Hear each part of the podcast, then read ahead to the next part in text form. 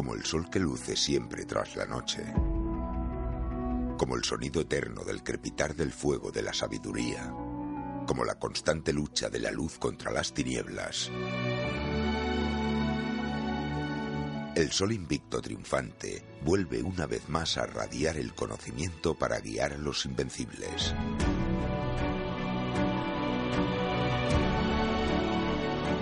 La chispa de la radio iluminará un nuevo camino, mientras el ave fénix de la sabiduría surcará la historia, el arte, los clásicos, la ciencia y la actualidad.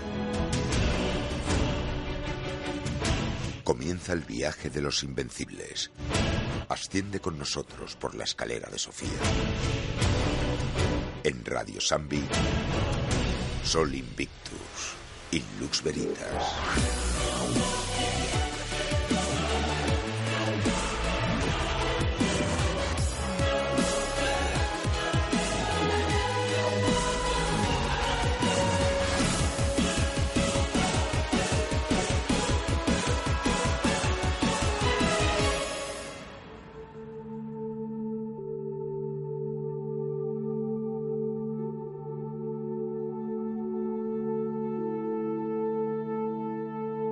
Desconocido siempre inspira terror. Escipión el africano. La mente y su funcionamiento es sin duda uno de los temas más apasionantes que se pueda tratar. Para muchos, la mente sigue siendo un misterio que la ciencia no ha podido desvelar. Sin embargo, el mundo científico ha conseguido mucho en este campo en los últimos tiempos, gracias al esfuerzo de psicólogos, psicopedagogos, entidades familiares y los propios afectados por algún tipo de desorden, o mejor dicho, que se salen de lo mal llamado normal. En el programa de hoy trataremos de dar visibilidad al síndrome de Asperger, un trastorno neurobiológico que afecta el día a día de tantas y tantas personas. Para ello contaremos con el testimonio de la psicóloga Belén Bergos, psicopedagoga de un centro tan especial como el Instituto Abierto de Cataluña, sin olvidarnos de un invitado muy especial que lleva toda su vida luchando con el síndrome de Asperger. Todo ello acompañado de testimonios de familiares y personas cercanas que conocen muy bien a los que padecen dicho síndrome. Desde Sol Invictus y gracias a nuestros invitados vamos a tratar de dar algunas respuestas y sobre todo un acompañamiento y pequeña guía a las personas con Asperger. Comprender, acompañar, visualizar. Y ya sin más, tal y como diría un buen amigo, comenzamos aquí en Radio Sambi Invictus.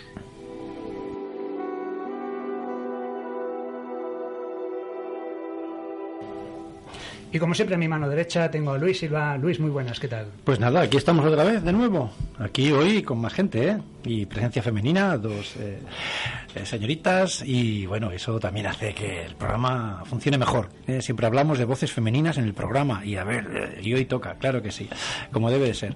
Y hoy con un tema, pues, interesante. Yo no tenía ni puñetera idea de, de Asperger. Y, y, bueno, fue Pablo, en definitiva, quien, quien nos introdujo, ¿te acuerdas? Sí, Cristóbal, ¿no? Y Pablo con, con un par de, de vídeos que ha hecho, ¿no? Que ha colgado en YouTube y entonces digo, vaya, pues me sitúo, ¿no? De, de, de, lo que es ese, ese, no sé, síntoma, no sé cómo se llama eso, ese, porque no sé, no sé cómo Dicen síndrome, después hablaremos con la psicóloga, no sé. pero parece que es un síndrome. Pues venga, pues vamos a ver a qué, a qué le vamos a dar hoy, a ese síndrome, a ese estado, yo qué sé, diferencia, no sé, veremos a ver. Muchas gracias como siempre. Pablo, después te presentaré mejor, porque creo que hoy tienes mucho que decir en este, en este programa. Ah, perdón. Como has dicho, me presentaba, me está, está con las cámaras. Sí, hoy, hoy posiblemente haya problemas con ellas, ya lo anticipo. Pues después hablaremos detenidamente. Como siempre también, Ana, bienvenida de nuevo. Hola, buenas tardes. Y hoy tenemos una incorporación nueva también, Elidia Martínez, que es un placer para nosotros tenerte aquí en Sol Invictus de Radio Sambi. Bienvenida. Hola, buenas tardes. Con ella, sin duda, podremos ver otra visión especial ¿no? de lo que son estas personas especiales, porque son personas especiales. Y ahora, sin duda, vamos a tratar el tema de este de Asperger y para ello vamos a llamar a la psicóloga Belén Bergos.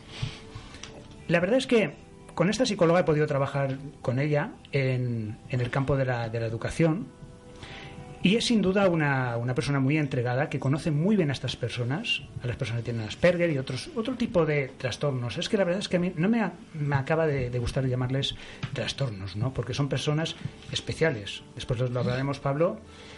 ¿Qué opinas? ¿Te gusta que, por ejemplo, que diga que son, sean trastornos o prefieres que se llame de otra forma? Sinceramente me da igual, hablando claro. Bueno, en principio es un síndrome, pero el nombre que le pongan, de hecho, es lo quieren cambiar, que supongo que ya lo hablaremos Sí. más adelante. Sí. Entonces, me da igual. Lo importante es que se pueda visualizar, como tantas otras enfermedades eh, mentales o síndromes o patologías, y que la gente entienda un poco más qué hay dentro del interior de, de estas mentes raras, diferentes, especiales o como sea que le queráis llamar. Pero un inciso. Eso, has utilizado la palabra enfermedad. ¿Eso es una enfermedad o no? ¿O es un- está o es un está trastorno? considerado dentro Es- de, de- ¿Está considerado una en- En enfermedad? el caso del Asperger, del Asperger sería un síndrome dentro del trastorno de autista, pero en el, ca- en el espectro en el espectro más leve del, del autismo. Y ahora sí vamos a pasar a conocer quién es Belén Vergós. Ana, por favor, cuando quieras, vamos a conocerla. Belén Vergos Farja es licenciada en Psicología por la Universidad de Barcelona, especialista en Psicología Clínica. Ha trabajado como psicóloga clínica desde 1996 hasta 2015. Como psicóloga escolar trabaja desde 2008. Además, actualmente es coordinadora del Departamento de Orientación del Instituto Verde de Cataluña desde 2015. Y hoy viene a hablarnos del síndrome de Asperger. ¿A Sol Invictus? Y ahora sí parece que tenemos al otro lado del teléfono. Belén, muy buenas. Hola, buenas tardes, Cristóbal. Es para nosotros un placer y un honor tenerte en el programa. Pues te voy a Bueno, pasar También rápidamente. para mí. Muchas gracias. Te voy a, pa- a pasar a presentar un poco a la mesa para que los conozcas. Luis Silva, Hola Belén, ¿qué tal? Un placer hablar Hola, contigo. Luis, buenas esta tarde. tardes. Pablo López, que digamos es, vamos a llamarlo, as- el, el Asperger del grupo.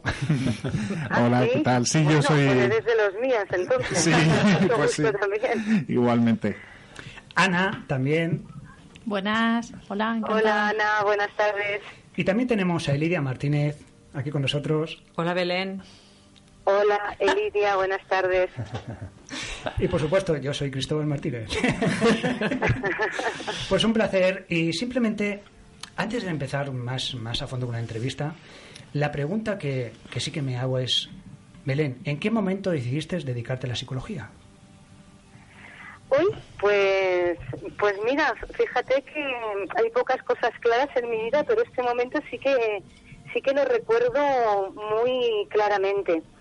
Recuerdo que un San Jordi mi madre me regaló una novela de Torcuato Luca de Tena, Los renglones torcidos de Dios, y por aquel entonces tendría yo unos 16, 16, 17 años, o entre 15 y 17 y estaba, pues estaría estudiando tercero de BUP o segundo de BUP, una, una cosa así, y me apasionó la novela, Mm, me atrapó, me gustó mucho y lo encontré un, un mundo muy interesante, el, el de los trastornos mentales, y, y entonces fue cuando lo decidí.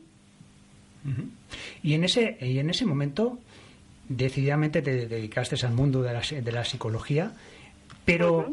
¿En qué momento, en algún momento has, has dudado de seguir adelante con tu, bueno, con tu pasión que es la psicología, de ver, bueno, porque quizás eh, los psicólogos y otros tipos, ¿no? De terapeutas se cargan con muchas cosas, ven de- de- quizás demasiadas cosas. ¿Has dudado en algún momento? No, no, en este sentido, en este sentido no, no he dudado mucho en, en dejar la psicología por, por la dureza de los trastornos mentales o la dureza de lo que puede ser el sufrimiento humano. Eh, esto, mm, todo lo contrario, mm, me da más fuerzas para seguir. Siento que mi profesión es muy útil y necesaria porque, bueno, veo que hay una necesidad de, de reconfortar, de dar, eh, de dar herramientas, estrategias a, a los pacientes, a las personas, o a los alumnos para liberarles ¿no? de, este, de este sufrimiento y para que tengan recursos. Esto no, si alguna vez he, he dudado, ha sido por el, por factores externos, ¿no? Como por ejemplo el sistema. Eh, yo recuerdo un año que estuve trabajando de orientadora educativa en un instituto y cuando terminé el año decidí eh, no seguir el enseñamiento porque no me gustaba el rol que me habían asignado o que enseñamiento, lo que enseñamiento espera del psicólogo educativo, que de hecho la palabra psicólogo ha desaparecido. Parece que sea un tabú. Nos llaman orientadores. Sí. Equiparándonos a, pedagogos u otro tipo de, profesionales. Eh, entonces, eso sí que me ha hecho dudar. Y muy seriamente, muy seriamente. De, de hecho, dejé ese instituto donde el proyecto de centro pues no estaba de acuerdo y me fui a ningún sitio. Bueno, me fui a ningún sitio sí porque enseguida ya eh, hice las entrevistas para trabajar en el instituto donde estoy ahora y me ofrecieron otras alternativas. Pero por, lo que es la dureza de los trastornos o del sufrimiento psicológico, por este sentido nunca lo he dudado. Pero sigues, digamos, relacionado con la educación, no has dejado la educación. No, no, mm, afortunadamente eh, dejé ese instituto porque el proyecto educativo de la dirección de este centro no me gustaba. No me gustaba cómo abordaba las dificultades de aprendizaje de, los alumnos. Y entonces, como me has preguntado, si alguna vez he dudado, en ese momento sí que dudé. Dudé de lo que yo como psicóloga podía aportar en un centro educativo. Y ahora sí vamos a adentrarnos ¿Qué es un Asperger, Belén? Bueno, eh, un Asperger podríamos podría enfocar la, respuesta desde varias desde varias perspectivas, ¿no? Si nos vamos a la perspectiva de la psicopatología, eh, pues actualmente la denominación de Asperger no existe. En el último manual diagnóstico estadístico de, los trastornos mentales ha desaparecido la, etiqueta o la denominación de, Asperger. Ahora se llama TEA, que TEA son las siglas de trastorno del espectro autista. Entonces, dentro de ese trastorno se hacen como tres grados y el Asperger sería el grado con menor afectación. Menor afectación por lo que se refiere a la parte cognitiva o, intelectual y también emocional. Anteriormente, este grupo de individuos estaban separados de, del autismo y se llamaban Asperger. Ahora, en la nueva conceptualización, han hecho un espectro, como un conjunto muy grande de personas, y entonces han hecho tres niveles y también ahora los Asperger se les suele llamando Asperger por la herencia del nombre anterior, también se les llama autismo de alto funcionamiento. Aunque lo de alto funcionamiento condiciona un poco en el sentido de que hay como una idea de que los Asperger son más inteligentes que el resto de la población. ¿Y no es así? Eso no es cierto. Es uno de los tópicos que, que hay que desenmascarar, ¿no? O sea, no son más listos ni más tontos son iguales, ¿no? Y entonces, desde este punto de vista, digamos, el que llamamos clínico, y si, nos, y si atendemos a los criterios que tienen que cumplir para hacer eh, este diagnóstico, pues podríamos resumirlo en tres cualidades. La primera es que en mayor o menor medida eh, tienen problemas en la comunicación. Esto eh, se puede ver en cómo se expresan, cómo hablan y cómo, y cómo escriben. ¿no? En el ámbito educativo, yo cuando doy pautas a los profesores, muchas van encaminadas a cómo redactan y cómo comprenden nuestros enunciados. Hay un, hay un problema por lo que se refiere a la comunicación. Entonces, estos problemas también pueden ser a veces a la entonación, el tono de voz que utilizan, que a veces no se corresponde con con el estado emocional. Hay algunos que hablan muy fuerte, otros que hablan muy flujito, hay algunos que no entonan bien cuando hacen una pregunta, ¿no? Por ejemplo. Después hay otro problema, otro grupo de problemas que los tienen en mayor o menor medida, es en la, la interacción social, la cuestión de la reciprocidad y, la visión del otro, el yo y, el otro. Eh, cuando son pequeñitos, por ejemplo, yo conozco a un niño, un familiar mío, que no habla de, de, él. O sea, les cuesta a muchos decir yo, yo voy aquí. Dicen, no, Oscar va aquí, Rubén va allá. Les cuesta decir yo voy aquí porque les cuesta interaccionar con ellos mismos y con el otro. Y después, por otro lado, hay unos intereses muy restringidos, muy restringidos, hay quien le llama como una obsesión, eh, los intereses muy restringidos, pues, por ejemplo, hay un tópico, les gustan mucho eh, en general, pues los trenes, y son unos expertos en trenes, o les gusta mucho el espacio, o, los pingüinos. ¿eh? Y asociado a todo esto, hay una gran habilidad emocional. Emocionalmente son muy volubles, son inestables. Digamos que sí que tienen la característica que respecto al resto de la población tienen mayor trastornos psicológicos o mentales comórbidos ¿no? a, su, a su condición de Asperger. O sea que muy resumido podríamos decir esto. Pero ¿cuál es la causa exacta de que salgan estos Asperger y estos esta gente con estos estos problemas? ¿Durante el embarazo ocurre algo, algún no sé, alguna cuestión médica? Sí, no se sabe, no se sabe se está investigando y hay diferentes teorías. Pero sí que se dice que es un trastorno del neurodesarrollo. Un Asperger eh, nace, nace ya así. ¿eh? Entonces es una condición perinatal. Una condición perinatal, o sea que durante hay una alteración durante el proceso de gestación.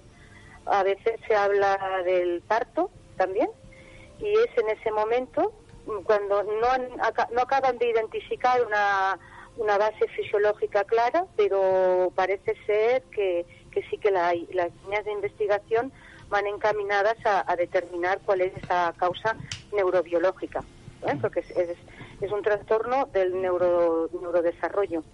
En los antiguos manuales de trastornos mentales, en lugar de diagnosticarnos TEA o Asperger, decían eh, trastorno general del desarrollo, se llamaba TGD. Pero claro, llega un momento de, en el desarrollo, pues si tienes 40 años, mm, ¿cómo te vamos a llamar TGD? Pues al final lo del trastorno general del desarrollo dejaron de diagnosticarlo y se ha pasado a la etiqueta más general de TEA. Pero bueno, esto ya es un problema médico de diagnóstico y, nomenclatura que igual a nosotros no nos interesa tanto. Pues mira, Belén, a medida que estabas hablándonos de estas características de los de los Aspergers o, los TEA, te digo que yo prácticamente no, no sé nada de esto, ¿eh? Pero es curioso porque yo conozco un chaval eh, universitario eh, que, bueno, se le detectó Asperger y realmente eh, lo has definido así. Yo añadiría un plus, ¿no? En, en, esa obsesión a lo mejor que pueden tener. Por ejemplo, ese chaval le gustan mucho las matemáticas y la física. Y el tío es en esas materias, pero despierto que, no sé si algún día llegará a algún sitio, porque la verdad es que el tío es una máquina en esas dos materias, ¿no? Le gustan, se las trabaja mucho, y yo, dentro de su juventud, diría que es un genio, ¿no? En esa materia. O sea, se, se fija, ¿no? O sea, no, no, diré que llegue a la obsesión, pero, pero se, se, se, mete ahí a trabajar en ese tema y, y la verdad que es increíble. Claro, y como no hacen nada más, se especializan mucho en esto. Es como si nosotros tuviéramos muy poca interacción social y ningún otro interés porque tienen, ya, te digo, es un problema tener los intereses tan restringidos. Por ejemplo, el, otro día mm, entrevisté a uno que le gustaba mucho bailar y tenía contracturas musculares porque se ponía delante del espejo al lado de un vídeo de YouTube y imitaba, quería llegar tanto a, a ese gesto que se contracturaba.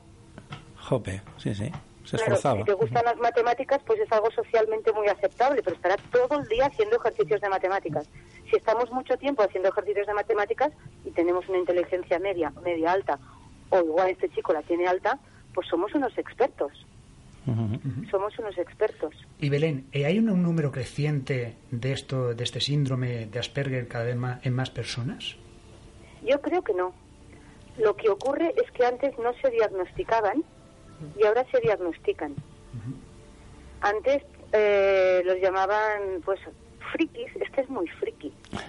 Decían, es un individuo muy extraño. Fíjate que está todo el rato estudiando un mito griego y está siempre con esto y hace la tesis doctoral y no lo sacas de ahí y casi no tiene amigos y ya lleva cuatro tesis doctorales. Em, bueno, antes eh, no se les diagnosticaba. Además, entre ellos son, son muy son muy heterogéneos también. Ah, porque la mayoría de ellos no, no prestan atención a la interacción social, pero después hay algunos que tienen una sobreexposición social y entran en conductas de riesgo por esta falta también de, de, regulación que tienen. De esos hay menos, pero yo ya he visto varios que han tenido que hacer ingresos psiquiátricos mm. eh, por, por la falta de control de, los impulsos y, nunca dirías que es un Asperger. A veces tenemos alum, tenemos uno en concreto que tiene un morro y pide y se queja y copian los exámenes y dice, pero este, pero si este tiene muchas tablas. Pero también lo es, es decir, al, hacer el diagnóstico de, espectro abarca muchas personas. Y yo creo que aunque no lo sepamos, todo el mundo tenemos a alguien muy cerca que seguramente tiene este, este síndrome. ¿Cómo deberíamos o cómo debemos tratar a estas personas con Asperger?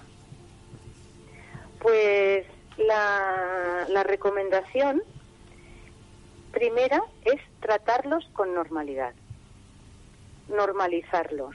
Es decir, que tú en principio no tengas ninguna eh, especial precaución, que lo hagas con normalidad, pero que después no te sorprendas por sus reacciones, ni te enfades.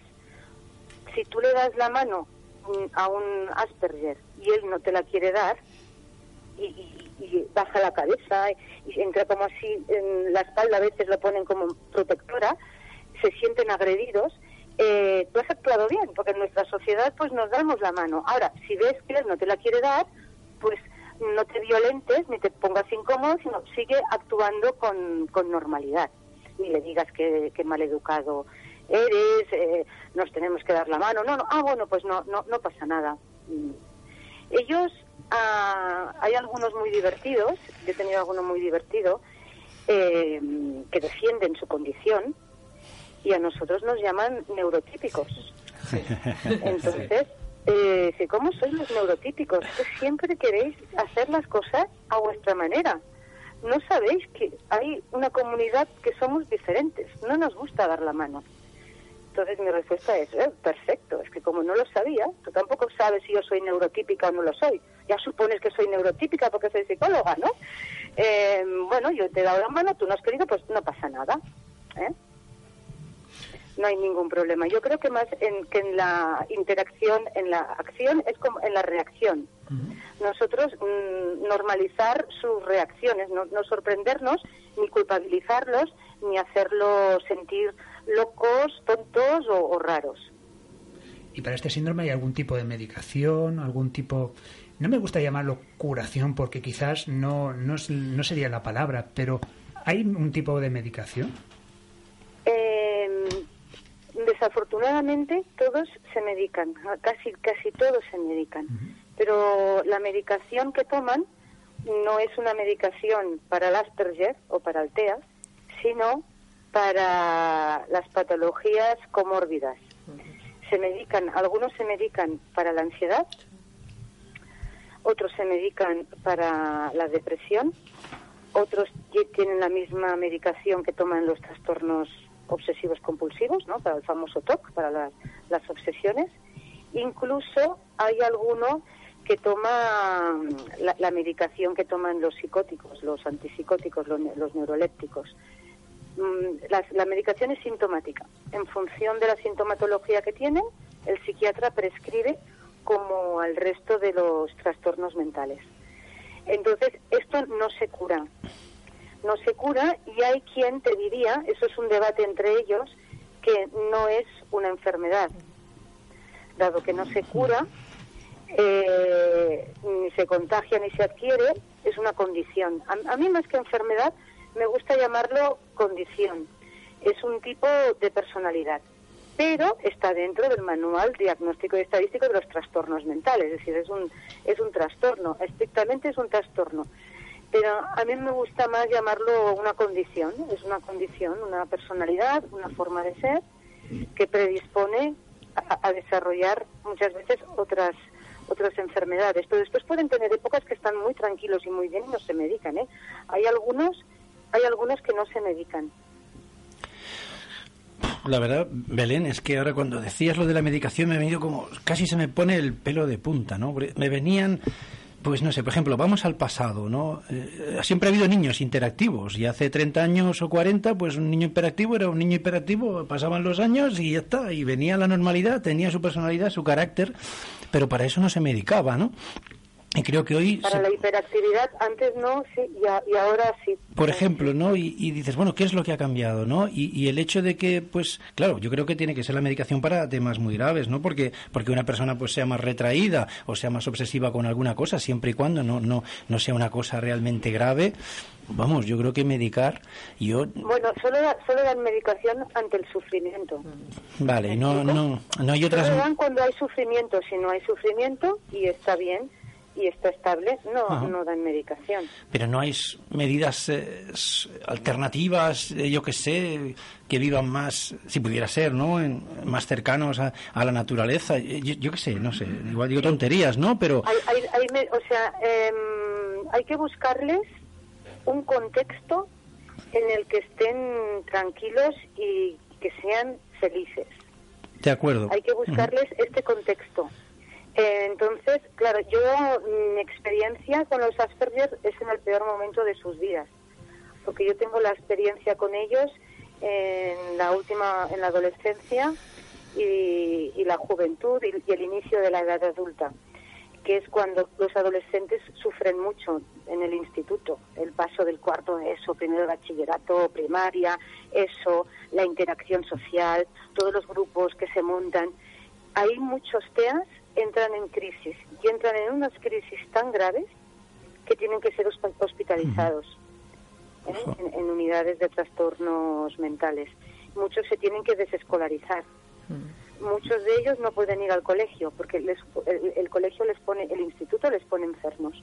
Entonces, cuando antes el mundo era más sencillo, eh, tú podías dejar de estudiar a los 14 años cuando terminabas octavo de primaria. Sí y también el mundo era más rural y podías trabajar en el campo, podías trabajar en la, en la construcción, podrías trabajar con un carpintero, con un herrero. Entonces estos chavales, eh, pues por ejemplo, los mecanismos les gustan mucho. Muchos, por ejemplo, se irían a trabajar con un carpintero, con un herrero. Mm, con un carpintero no tanto porque la parte de banistería, la motricidad fina en general, excepto alguno que es más prodigioso, lo llevan mal. Pero con un herrero, hacer, eh, no sé, artilugios, pues igual les gustaría. Entonces se ponían a trabajar ahí con el herrero, se iban allí, les decían, haz esto, trabajaban de aprendices y después se iban a su casa y, y el mundo era más sencillo. Pero ahora métete tú en una clase de un instituto en tercero de eso, con los móviles que mandan mensajitos, que se hacen grupitos, que te hago una foto de lo friki que eres. Es que esto es mucho es mucho, es muy duro, ¿eh? O sea que hay un problema social también, o como la sociedad creadora o perjudicadora, ¿no? Podemos estar de acuerdo que el mundo es más complejo. Ahora es, es, obligatorio estudiar hasta los 16 años y cuando terminas a los 16 años de estudiar tienes que hacer otro curso para aprender un oficio. Hace 40 años yo podía afirmar que un chaval podía dejar el colegio en séptimo de primaria y empezar a trabajar de aprendiz. Sí, sí, por supuesto. Soy tanto, sí, sí. Sí, sí. Ahora hay que pasar por, por todos esos procesos, que, que, que, es, que es bueno, que estemos todos mejor formados, porque el mundo laboral es más complejo y mano de obra no cualificada mm, no tiene salida en nuestro mundo laboral. Y antes sí, yo creo que la cosa es que antes el mundo era, era más sencillo y la vida rural. Ahora el mundo rural está vacío, no hay gente, ¿no? La España vacía.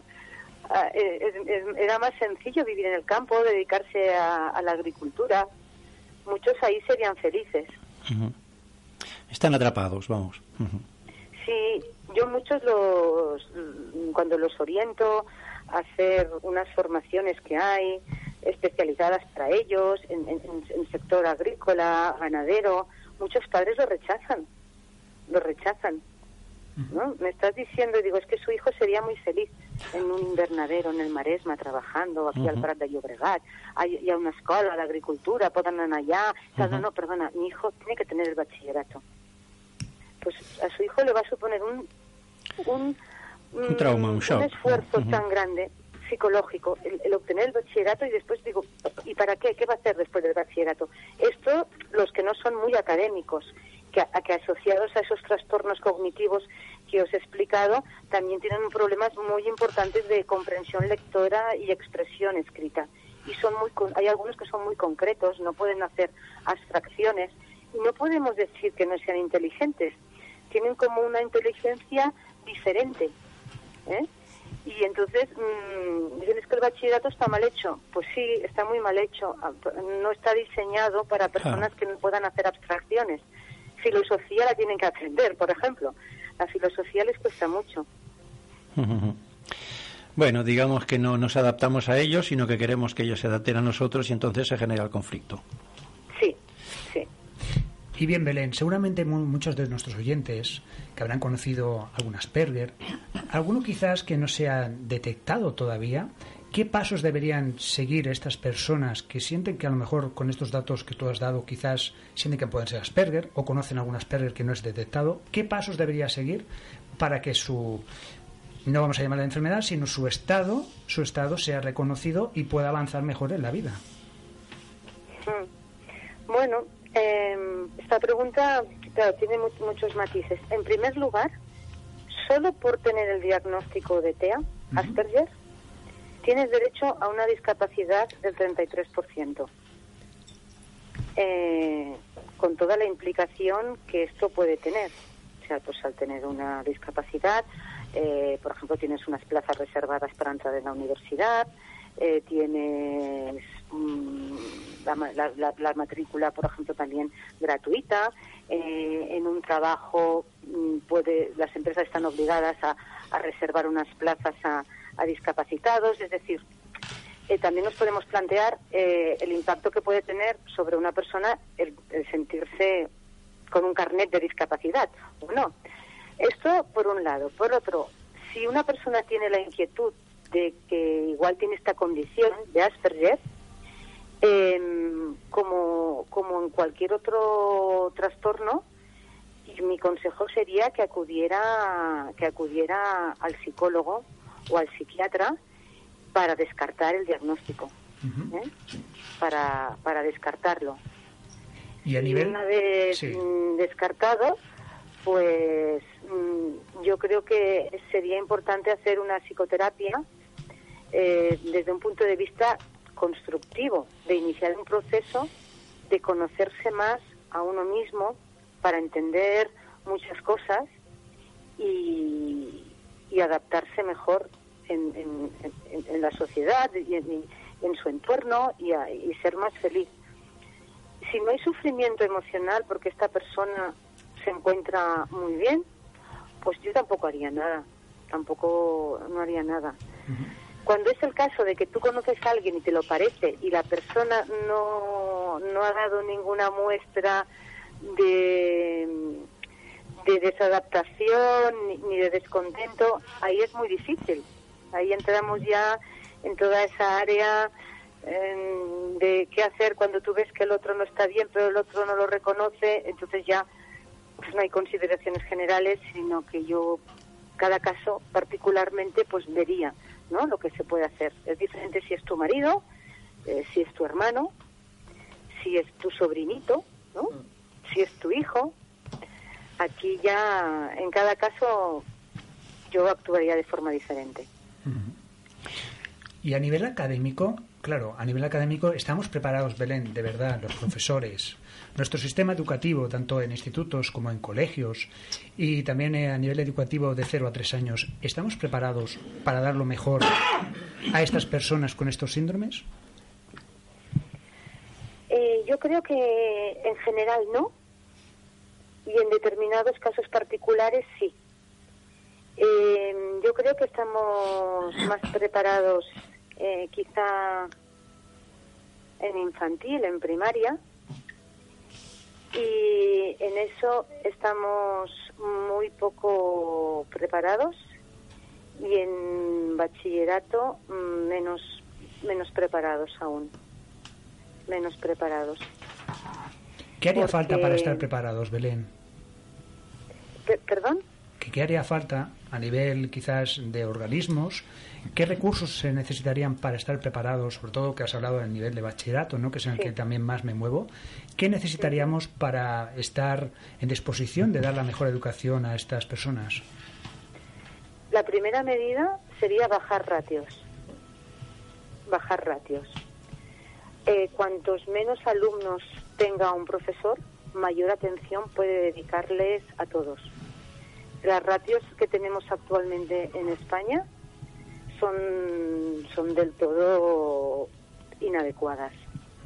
Son muy inadecuadas porque es imposible que un profesor pueda atender a, la diversidad de todos, porque ahora estamos hablando de los TEA, pero después están los TDAH, que hay algunos que son muy impulsivos que también necesitan mucha atención y después está el que no le pasa nada, pero también está en un mal momento. Y está el que tiene altas capacidades, que también requiere que el profesor le dé muchos estímulos y que le haga ampliaciones. Entonces, para mí, la base de todo es la ratio. Bajar ratios. Bajar ratios significa aumentar el número de profesores. Una vez hecho esto, pues formar a los profesores. Los profesores necesitan formación en toda esta diversidad que se encuentran en sus aulas pues entonces en este caso pues formarles en las características de aprendizaje y emocionales de, de los TEA. El, el profesor ahora más que nunca necesita aplicar muchas metodologías, porque como tiene mucha diversidad de alumnos, no puede utilizar solo una metodología para explicar un concepto. Debe utilizar diferentes, porque las personas tenemos estilos cognitivos y estilos de aprendizaje diferentes.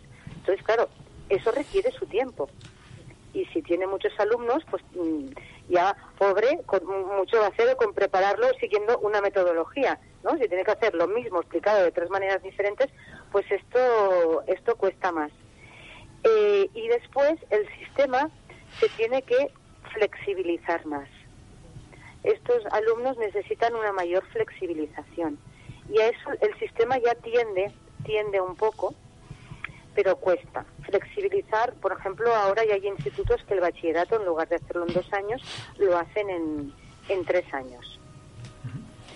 Y después, también lo que tienen los TEA, que eso sí que es diferente, puede que al resto, es que son muy sensibles al ambiente, son muy sensibles a la luz, al ruido, a la temperatura, a las texturas, eh, y muchas veces los, los centros escolares son muy duros, son muy duros por las luces de neón que tienen, porque los materiales eh, son muy plastificados y metálicos, hay poco contacto con la naturaleza, a veces casi ni, ni se ve el cielo, hay mucho ruido. En los institutos hay mucho ruido. Entonces, ellos, mm, muchos tienen que ir con con amortiguadores de ruidos, como lo que llevan los albañiles estos que taladran en el suelo, porque realmente ellos pueden tener una crisis de ansiedad por, por tener demasiado ruido. Y entonces otra vez volvemos a lo mismo, a, la ratio. Hay mucho ruido, aparte de que los jóvenes y adolescentes son ruidosos, porque están muy concentrados. O sea, una por ejemplo, la, la, bajada de la escalera cuando suena el timbre, ¡uh! todas bajan corriendo la mayoría de ellos no lo pueden soportar. Entonces, se quedan en la clase y cuando todos bajan, bajan. Pero si tienes un profesor que tiene que cerrar la clase, porque si no cierra la clase le entran y le desordenan y le quitan las cosas, eh, y, entonces no tienen ni cinco minutitos porque ya le están esperando en, en, otra clase, pues acaba echando a ese pobre niño, ¿no? Y el otro acaba en pánico en el pasillo y entonces no quiere ir al colegio a veces hay pequeños detalles que dices, qué poca falta de humanidad que tienen los profesores. Bueno, mm, a ver, si tienen que ir a toque de pito, pues no pueden hacer más. ¿Me explico? Porque claro, es que en los últimos tiempos quizás se han levantado algunas voces, quizás por la falta de recursos, ¿no? En contra de la escuela inclusiva. ¿Tú estás de acuerdo que estos, estos adolescentes, estos niños, tienen que ir a la escuela como los demás o quizás necesitarían otro centro educativo más personalizado para ellos? Eh, no, tienen que ir a la escuela con los demás, porque después van a vivir en la sociedad con los demás. Tenemos que normalizarlos. Yo soy partidaria de la escuela inclusiva, pero la escuela inclusiva eh, necesita muchos recursos. La escuela inclusiva es cara. ¿eh? Entonces hemos desplegado todo un decreto de escuela inclusiva, pero no tenemos los recursos para implantarlo. No, no, no los tenemos. Em, y es que además estos alumnos pueden aportar mucho a la sociedad. Los necesitamos también a ellos. Necesitamos individuos que sean así. Necesitamos individuos mm, que sean, por ejemplo, una cosa también que les gusta mucho es detectar errores, detectar errores en sistemas, detectar patrones de errores. Una persona, pues, no sé, extrovertida como tú, Cristóbal, igual no estarías seis horas mirando datos, datos, datos, descubriendo patrones de errores. Igual no, igual, tener otra cosa que hacer. tienes más cosas que hacer, pues tienes que venir a la radio, tienes que ir aquí, ir allá, pues no, pues a ellos ya les ya les iría ya les iría bien pues ir mirando tu, tu, tu, tu, tu, errores y, y, y, todo el rato o una persona que se está ocho horas al día mirando a través de un microscopio cómo muta un gen bueno pues hay que tener una personalidad especial es decir socialmente los necesitamos y, tenemos que ser más tolerantes para, para aceptar esa diferencia, ¿no? Pues que en clase hay un chaval que está todo el rato con unos auriculares porque no quiere oír ruido y si le quieres hablar tienes que decirle, tienes que hacerle pam, pam, pam, quiero hablar contigo, entonces lo saca. Y, y has terminado, sí, entonces me lo pongo. Em, tenemos que aceptar, mm, digamos, estas rarezas.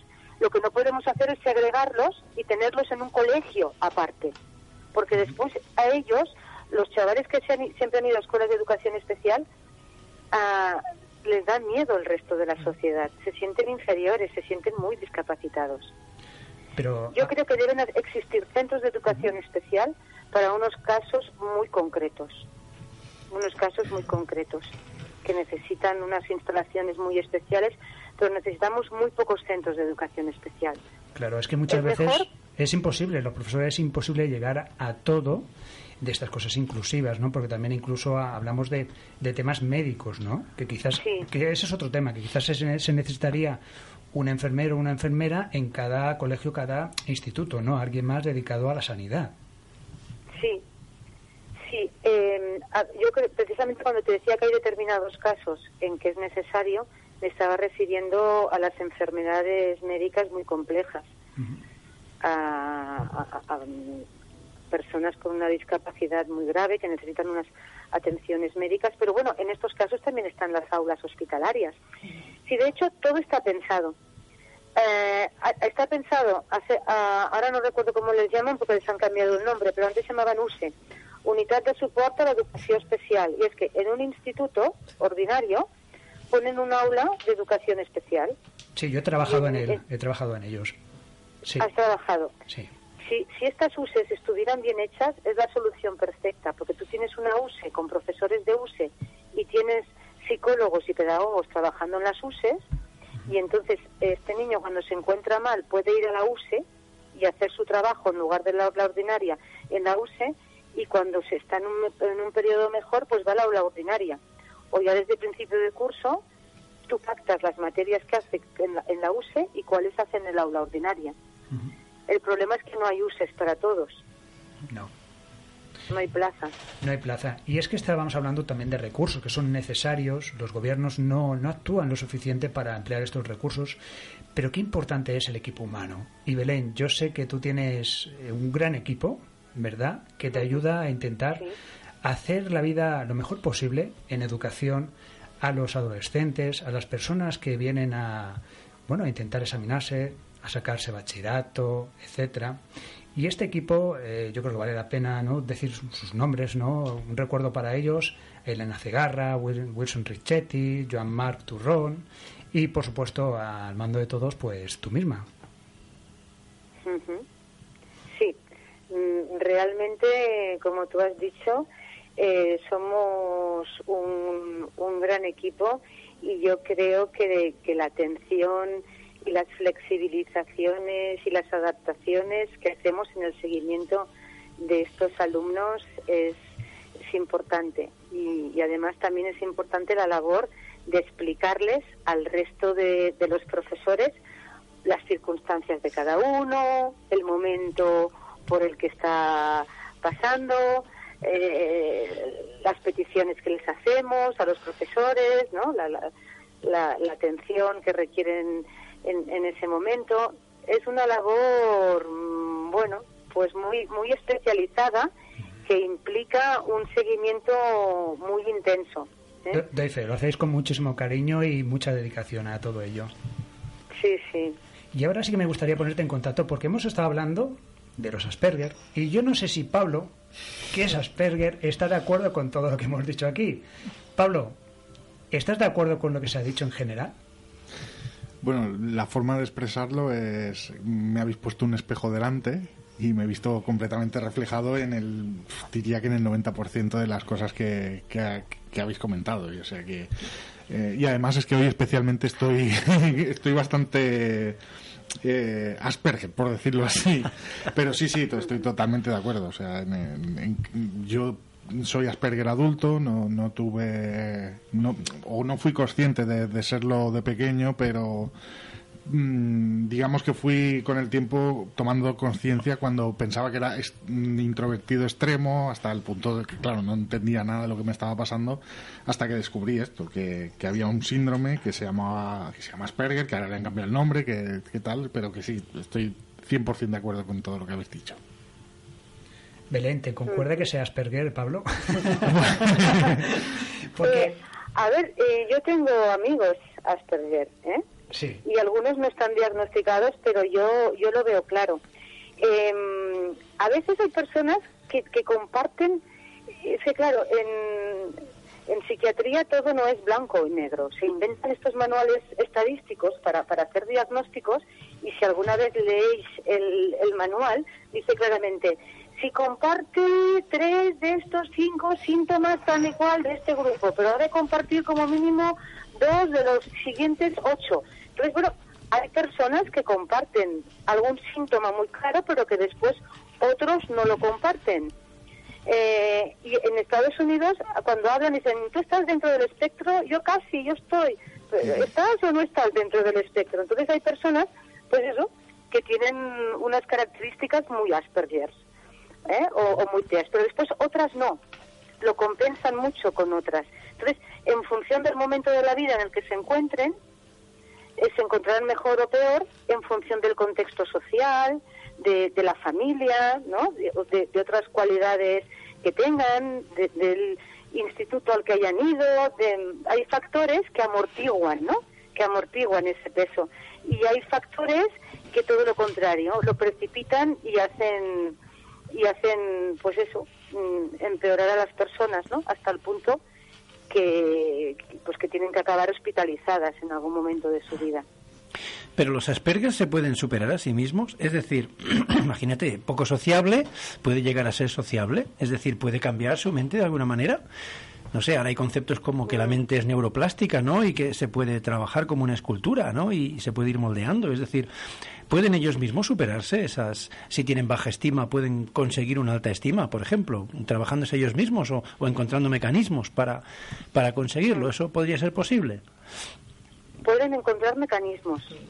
De hecho, to, una de las terapias que todos hacen dentro de las técnicas cognitivo-conductuales, todos hacen y les va muy bien entrenamientos en habilidades sociales el entrenamiento en habilidades sociales es básico. Entonces, se les entrena y aprenden habilidades sociales. Ha movido la las cabeza, aprenden. Pablo. Ha movido la cabeza, Pablo. Pablo, dime, ¿por qué ha movido la cabeza? y, las, y las interiorizan. Sí. Y las interiorizan. Pero su mente no es plástica como la nuestra. lo, lo, aprenden como un protocolo.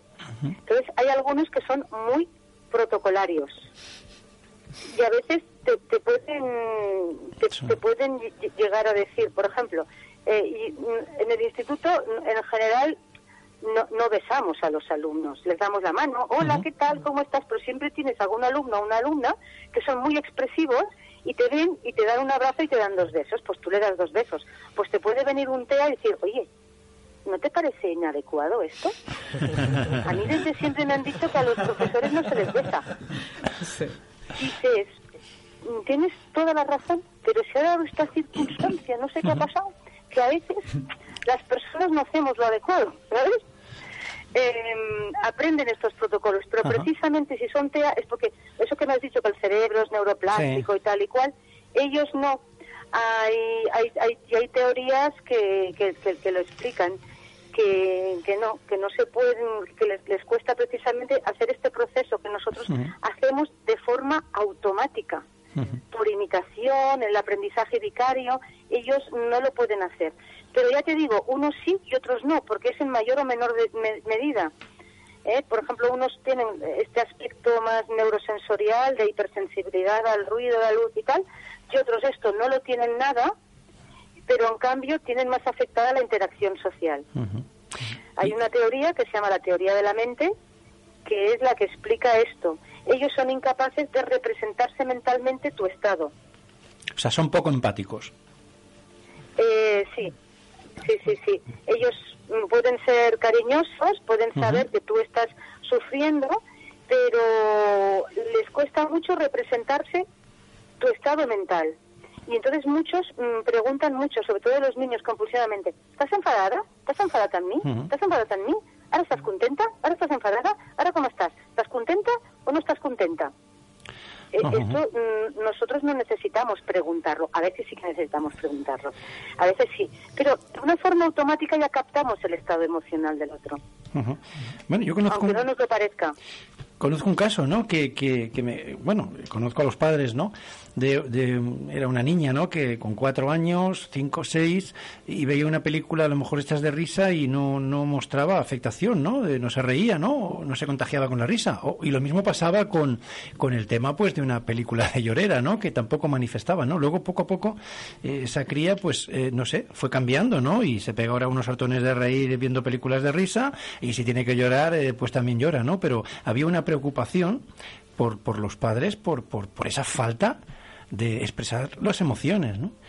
Eh, no, sé, pero luego cambió. No sé yo si, por eso digo, ¿no? Si el Asperger de alguna manera se puede superar a sí mismo, o de alguna manera algún día se le enciende un chip y lo, lo cambia, o, va a ser de por vida, o, no sé. Mm, es de por vida, no. En general aprenden mucho, porque igual que nosotros, que a lo largo del, del desarrollo, pues también aprendemos. Lo mismo un adolescente, que un joven, que un adulto joven, que un adulto a los 40, que a los 50, es decir, ellos van haciendo una evolución y van mejorando, pero en principio y en teoría mm, es una condición crónica porque es, es una configuración neurológica que tienen que tienen diferente que tienen diferente Belén, eh, Lidia estaba sintiendo cuando estabas hablando del protocolo, de los besos y todo eso. Eh, Lidia, ¿por qué sentías? No, porque, bueno, yo tengo un sobrino, que aparte Belén lo conoce, que, claro, yo lo conozco desde chiquitín, bebé, y ahora tiene 17 años. Y ves que realmente eh, tienen como muy claro lo que es el protocolo, lo que se tiene que hacer, lo que no. Y, y, que lo tienen que hacer, pero a veces no, en plan, sí, yo lo hago porque sé que toca, pero a mí no me gusta a mí no me gusta esto que estoy haciendo. O, por ejemplo, ahora mi sobrino tiene 17 años y lo que decías de aprender cosas, aprenden. Ahora mi sobrino entiende lo que es una broma. Y, y, le dices, yo soy muy sarcástica, mi manera de ser. Y entonces, claro, él ahora cuando me empieza a pillar me dice, dieta, es una broma hoy. y se ríe como diciendo, ahora me tengo que reír. Vale, vale. Sí, y, a veces se ríen un montón. Y se ríen un montón. Exacto. ahora se supone que me tengo que reír, pero y me río. Ni poco, entonces todos, ¡ah! te hacen unas carcajadas. Pero aparte muy forzado, es como que te ríes tanto. Bueno, son actores, entonces. Sí, sí, sí, sí, es como que o por el tema de, demostrar cariño, como hmm. sabe que soy, soy la tieta, sus primos, nos da unos super abrazos, unos super besos, te estimo o sea, es como en plan, os tengo que demostrar que, que os quiero. Pero bueno, porque saben que lo necesitamos, porque realmente a él le vas a dar un beso y dices, bueno, pues si me lo das bien y si no, me da igual también. Y ahora, Belén, me gustaría leerte una frase.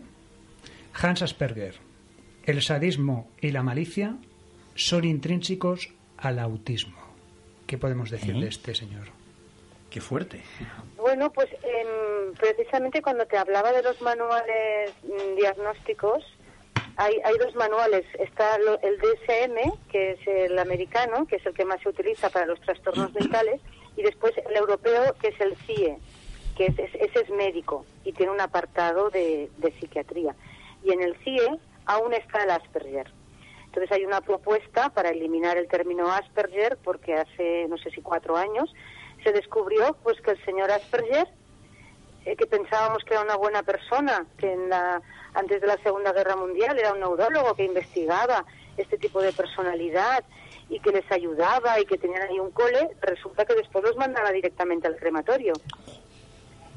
Entonces, Sí, pero es, muy de- curioso, es, no, es muy curioso porque he leído un poquito sobre el libro, ¿no? Que, que sacó todas estas estas historias, ¿no? Tan tremendas, que es curioso como las propias madres le entregaban a Hans Asperger, que llorando, por favor, que se lo llevaran, que se lo llevaran, que se lo llevaran para la solución final Sí. de esta de esta limpieza, limpieza ¿no? ¿no? por llamarlo de alguna forma nazi que tenía y Hans Asperger parece que, que lo que lo hacía pero eran las propias madres que a mí eso me ha dejado realmente es tremendo ¿no? que las propias madres deseando que, que llegara la solución final a estos niños para dejaran de sufrir simplemente porque a lo mejor tenían algún síndrome tipo Asperger o cualquier de, de otro tipo pues yo esto no, no, no lo sabía, que las Sí. madres lo- los entregaban sabiendo cuál era la solución final. Hmm. Yo pensaba que sencillamente los entregaban a la, a la institución por aquello de que antes, pues a los trastornos mentales, discapacidades intelectuales, antes los TEA estaban, estaban mezclados con los enfermos mentales o con los discapacitados intelectuales. Bueno, los que los discapacitados intelectuales también estaban muchas veces con los trastornos mentales. Estaba todo muy mezclado. Entonces, mm, o sea, entiendo que los ingresaran, pero no sabía que las propias madres ya sabían que los iban a quemar, no lo sabían. claro ahora La ya mayoría sí. La mayoría de madres lo sabían. Mm. sí No, no he leído este libro, ¿eh? No, no, no lo he leído. Es que los nazis tenían estos principios eugenésicos, ¿no? Sí. En que el lado indigno de la vida, pues era directamente cualquiera de estas personas que tenían estas disfunciones, ¿no? O Asperger o TEA o, o lo que sea para ellos. Y lo más grande, estas personas que estaban totalmente, bueno, vidas, vamos a decirlo así, estaban totalmente la fe en el nazismo, en el supranacional, etcétera, y todo esto, pues ¿qué era lo mejor para ellos? Para, para ellas, lo mejor es que La eh, acabar la limpieza, ¿eh? acabar con los, con los sus hijos porque no eran suficientemente buenos para la sociedad Mm. del Tercer Reich. Ya, ya, Sí, sí, ya. esto es así. Y bueno, Sí, entonces no, no, no merecen que se llamen Asperger, entonces, ¿no? No. Directamente- No honor a este nombre. no, directamente, no me- sí que es verdad que es quizás, en esto en historia siempre hay mucho que hablar, ¿no? Que él no tiene el carnet nazi, él nunca, nunca lo tuvo, él era de Viena, eh, pero es que eso no significa absolutamente nada. Pero sí que es verdad es que contribuyó a esta limpieza eugénesis, ¿no? Que quiso hacer el nazismo y contribuyó. Por lo tanto, yo también estoy a favor que se cargue el nombre de Hans ese nombre Asperger, fuera. el nombre fuera y otro nombre. Por ejemplo, ¿qué otro nombre podría ser o que se está Bueno, encima de la mesa? Por ejemplo, Belén. Pues, pues mm, no, no conozco ningún otro nombre. A ellos el de TEA no les TEA. parece mal, TEA de alto funcionamiento. O de alto rendimiento. Yo, mi, mi sobrino es eso, TEA.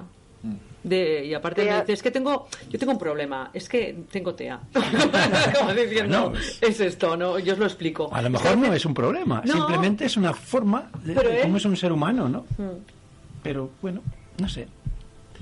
Mm, yo creo que vamos, a- ahora está, mm, está un poco el cris- en crisis el DSM-5, hay una corriente de la, de la psicología y de la psiquiatría que no es partidaria de tanto, de tanto diagnóstico.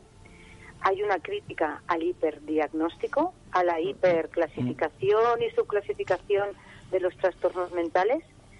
Se cree que el interés es casi como farmacéutico por Sí. aquello de dado el diagnóstico, dado el fármaco.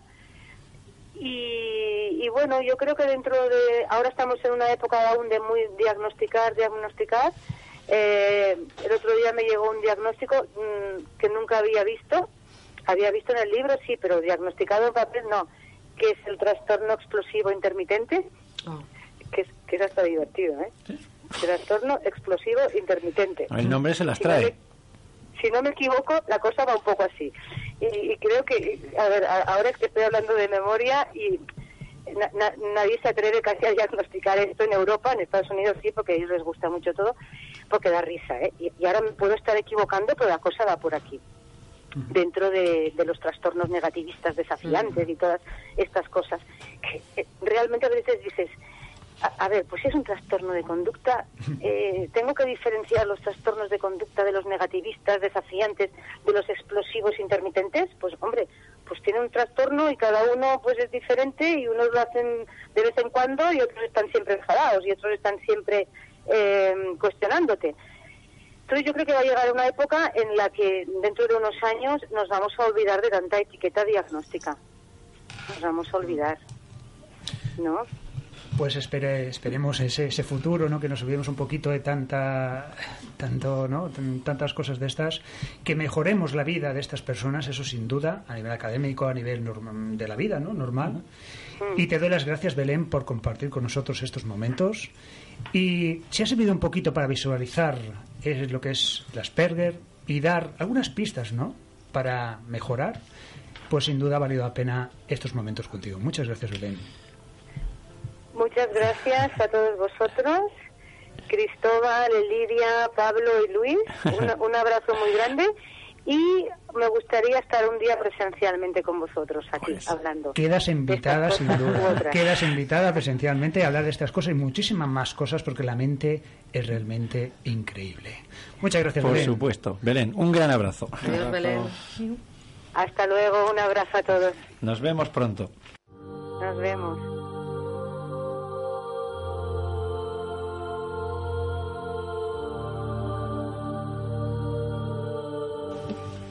Y aquí seguimos en Radio Sambi, en Sol Invictus, en un nuevo programa hablando de Asperger. Y nos hemos quedado, pero antes de seguir con el programa, creo que vale la pena de hacer esa pequeña sección encantadora de Alex Loro, El jardín de los poemas que bifurcan. Vamos a volver a disfrutar de esa voz, a disfrutar del poema.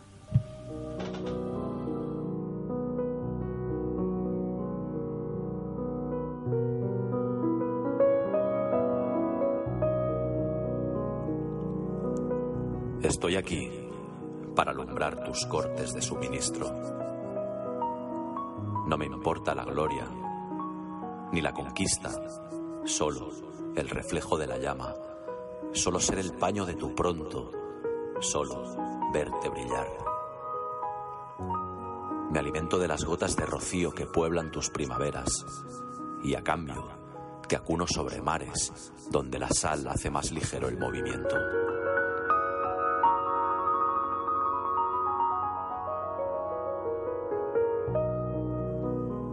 Como Miguel Ángel he llegado para quitar las partes que le sobran a tu bloque.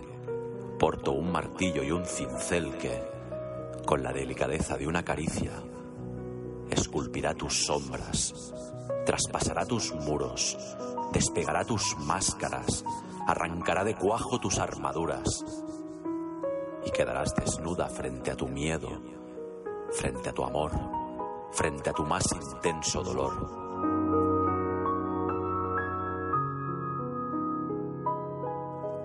Llegado para que recuerdes los estigmas, para que traces cicatrices olvidadas sobre la arena, para que afrontes, para que liberes, para que seas, si así lo deseas. Y cuando llegue el momento de partir, no estés triste, nadie muere eternamente. Vivimos un tiempo aprestado, un tiempo arrendado, consumir preferentemente antes de... Pero mientras tanto, qué bonito, qué bonito es bailar.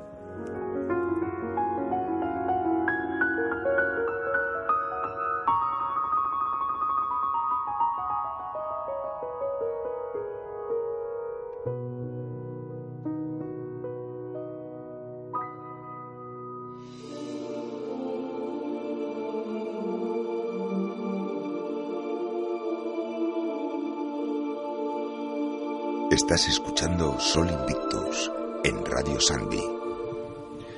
Alex Loro, versos que fluyen en libertad.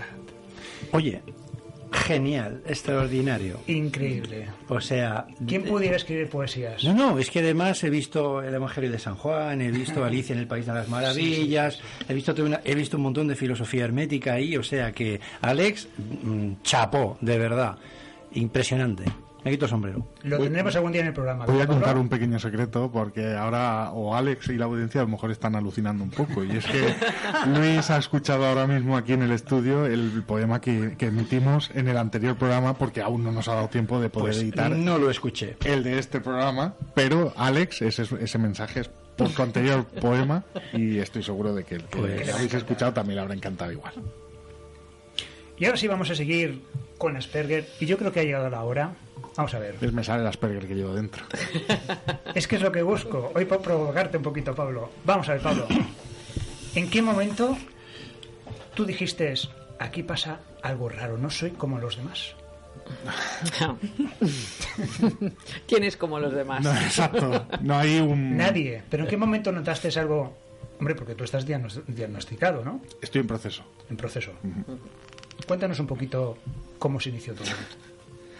Bueno, como he dicho antes, yo no, no era consciente al menos de, ser Asperger o de tener este este tema de joven o de pequeño, porque por suerte o desgracia tuve una, bueno, por suerte tuve una infancia relativamente bien y aunque vivía en un pueblo y, y era bastante introvertido, siempre he tenido el defecto, porque esto sí que es un defecto, de que lidero las cosas. Vosotros lo sabéis, aún siendo Asperger ya adulto, siempre que me propongo algo o que inicio cualquier cosa, acabo liderando proyectos, haciendo, bueno, ya lo sabéis, los misterios nos miran, el programa de Te radio. montas aquí con las cámaras, con todo. No, ya no solo eso, aquí Sol Invictus al final me tuve que retirar porque también eh, estaba asumiendo un cargo que no, que no era el mío, pero lo hago sin querer, eh, me sale innato, ¿no?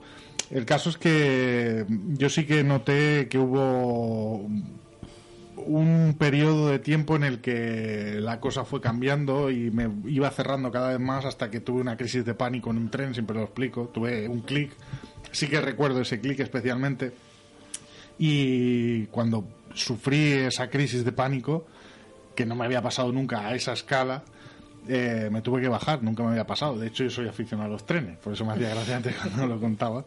Y me tuve que bajar porque simplemente había un chico que estaba dando gritos y me empezó a dar un pánico que no entendía, que es una de las características del Asperger, la, introver- la introversión que, que tenemos es porque mucho de ellos está asociado a un miedo irracional, a, la, a no saber qué, o sea, simplemente pasa y ya está.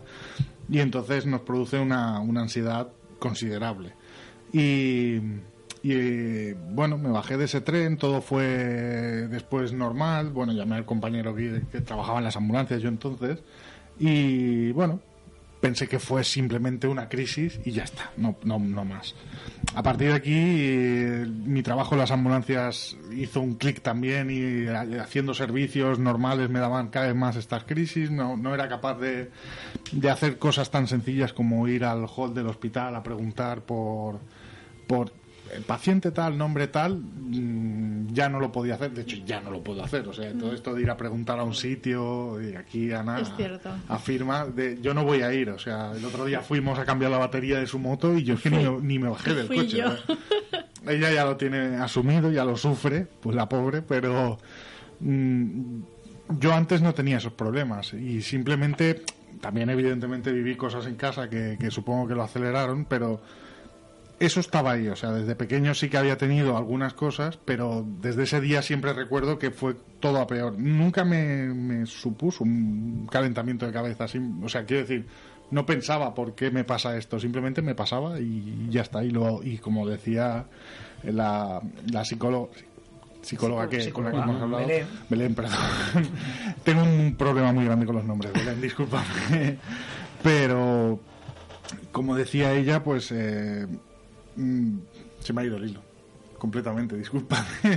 No pasa nada. Estabas hablando justamente. De las crisis que de las tenías. crisis que tenías Sí, o sea, yo no me, no me preguntaba por qué pasaba, simplemente sabía que estaba ahí y que en cualquier momento pues me surgían y, y de hecho pues yo hacía urgencias, trabajaba en el Grupo La Pau de aquí de Badalona, que es, que es conocido en esta zona y hacía urgencias, era coordinador de ambulancias, o sea, estaba dentro de un cargo lo que os digo, siempre acabo liderando cosas y no sé por qué, pero estaba dentro de un cargo ya in- importante dentro de la empresa eh, y todo esto se fue reduciendo a que pedí marcharme de allí porque se me hacía cada vez más insoportable cualquier cosa, hacer las diálisis, que me llamaban el, el sacarino, porque era tan sumamente, el botón de sacarino, porque era tan sumamente dócil, con tal de no tener ningún contacto con la gente, hacía todo lo que, que me, todo, o sea, todo lo que me pedían, yo llevaba las bolsas de todos los pacientes a la vez, yo, es un ejemplo, eh, absurdo, pero, Es cierto, pero es no cierto. tenía, no tenía un límite de, de decir basta. Usted es un enfermo, lo entiendo, pero basta, no me maltrate tampoco. O sea, no me trate como si fuese un sirviente, sino mm, haya un equilibrio, ¿no? Pero yo dejé de, de- Había sido enlace sindical, sindicalista, luchador, y dejé de ir a huelgas, dejé de ir a todo esto. DJ, DJ, por ejemplo. ¿no? Sorprende un poquito. DJ. Explícanos esa sensación, ¿no? ¿Por, por qué? Bueno, siempre lo ¿Cómo eres explico. Eh, Es muy sencillo. Antes hablaba del ruido y, y- y la, y la Belén. Tiene toda la razón. A mí, ella lo- Ana lo sabe, ¿no? Ana es mi pareja, yo creo que todo el mundo ya lo sabe. pero- 14 años lo atestiguan, ¿no? Pero yo me molesta mucho lo que es la iluminación muy fuerte y el sonido muy fuerte. Eh, yo no paso el aspirador. Tenemos Es dos perros y tres gatos y yo no, no puedo pasarlo. Me, es- me, me supera, por, pero con creces. Y cada vez que ella lo hace, yo me tengo que cerrar o porque me, me es muy, me es doloroso incluso, pero no por una cuestión de oído, sino que me molesta.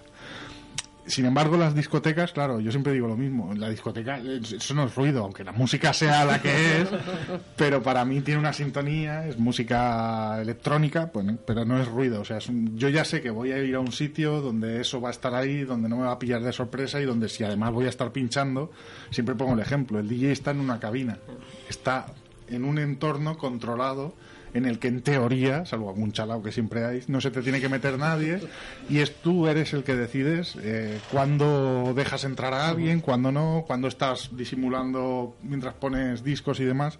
Pero igualmente yo en el 2006 profesionalmente lo dejé. O sea, ni siquiera he vuelto a una cabina a pinchar desde aquel entonces. Ahora sí que me gustaría, pero ahora ya han pasado muchos años, ya no tengo contactos. Porque Pero- fue una crisis que te vino... porque en el 2006 ya estaba en un punto en el que no sé si era el Asperger o se me habían juntado más cosas, porque estoy seguro que tengo también además TOC y tengo algunas cosas más, o sea, pero eh, en el 2006 mm, decidí hacer un corte y, estaba trabajando en la PAO y pedí, a pesar de todo, pedí la cuenta y por suerte me llevaba muy bien con, lo- con los jefes y me fui al TSC, que es la empresa, era, seguía, era una continuidad de trabajo de ambulancia, pero me iba de Mataró a Malgrat, ya me iba a 30 kilómetros un poco más alejado del mundo, ahí conocí a mi pareja en el TSC, a Ana. Y no nos llevamos bien, porque ahí. Ana, digamos que tiene un carácter fuerte, es extrovertida, y yo soy así, por eso nos llevamos bien al final. Pero, pero sí que si queréis os cuento la anécdota de que la primera vez que nos conocimos hicimos el primer servicio juntos, el servicio era las ocho horas de, de guardia, que yo creo que ni, igual hablamos dos veces. Ella venía, no sé si de resaca o con un, con un mal era yo la conductora. no, no. Ella venía, ella venía en muy buenas condiciones. No, un mal día. Era un mal día. Y yo venía con un Asperger muy subido. O sea, y entonces chocamos y estuvimos mucho tiempo casi peleados como compañeros. Y no queríamos ir No juntos. soportaba. Luego, luego los, los polos opuestos se atraen, ya se sabe. Pero, bueno, el caso es que en el 2006 yo sufrí la ansiedad a unos niveles que tuve que hacer un, un cambio porque si no me iba, no, no sabía dónde iba a ir todo. Y ese cambio, eh, ¿qué es lo que te ayudó a superar esa, esa etapa tan, tan mala? Pues es un poco el cambio en sí y, y al final, bueno, conocer a Ana ayudó mucho, evidentemente, porque, como digo, es extrovertida y, y aguanta carros y carretas. O sea que, evidentemente, eso ayudó y, ayudó que en 2011 eh, tomé una decisión, bueno, también Ana, que fue, se acabó. Se acabó el mundo de las ambulancias, se acabó el contacto con el ser humano, o sea, se acabó eh, lo tóxico que es ese mundillo, no por los pacientes, sino el mundillo de las ambulancias, lo que hay, lo que hay detrás, como hay en el mundillo de los profesores y en el mundillo de la todos los policía. en todos. Si nosotros te contáramos. lo, sé, sitios. lo sé, lo sé. Pero bueno, ya pido disculpas a, lo- a los que estén viendo el vídeo, que lo oigan en audio, ¿eh? porque están las cámaras loquísimos. ¿eh? Pero en 2011 eh, se cambia por completo, en, en todos los sentidos. ¿no? Y yo creo que un poco, porque luego vino un pozón más largo, pero bueno, de ahí yo creo que ya fue saliendo y aquí estamos, hasta el día de hoy.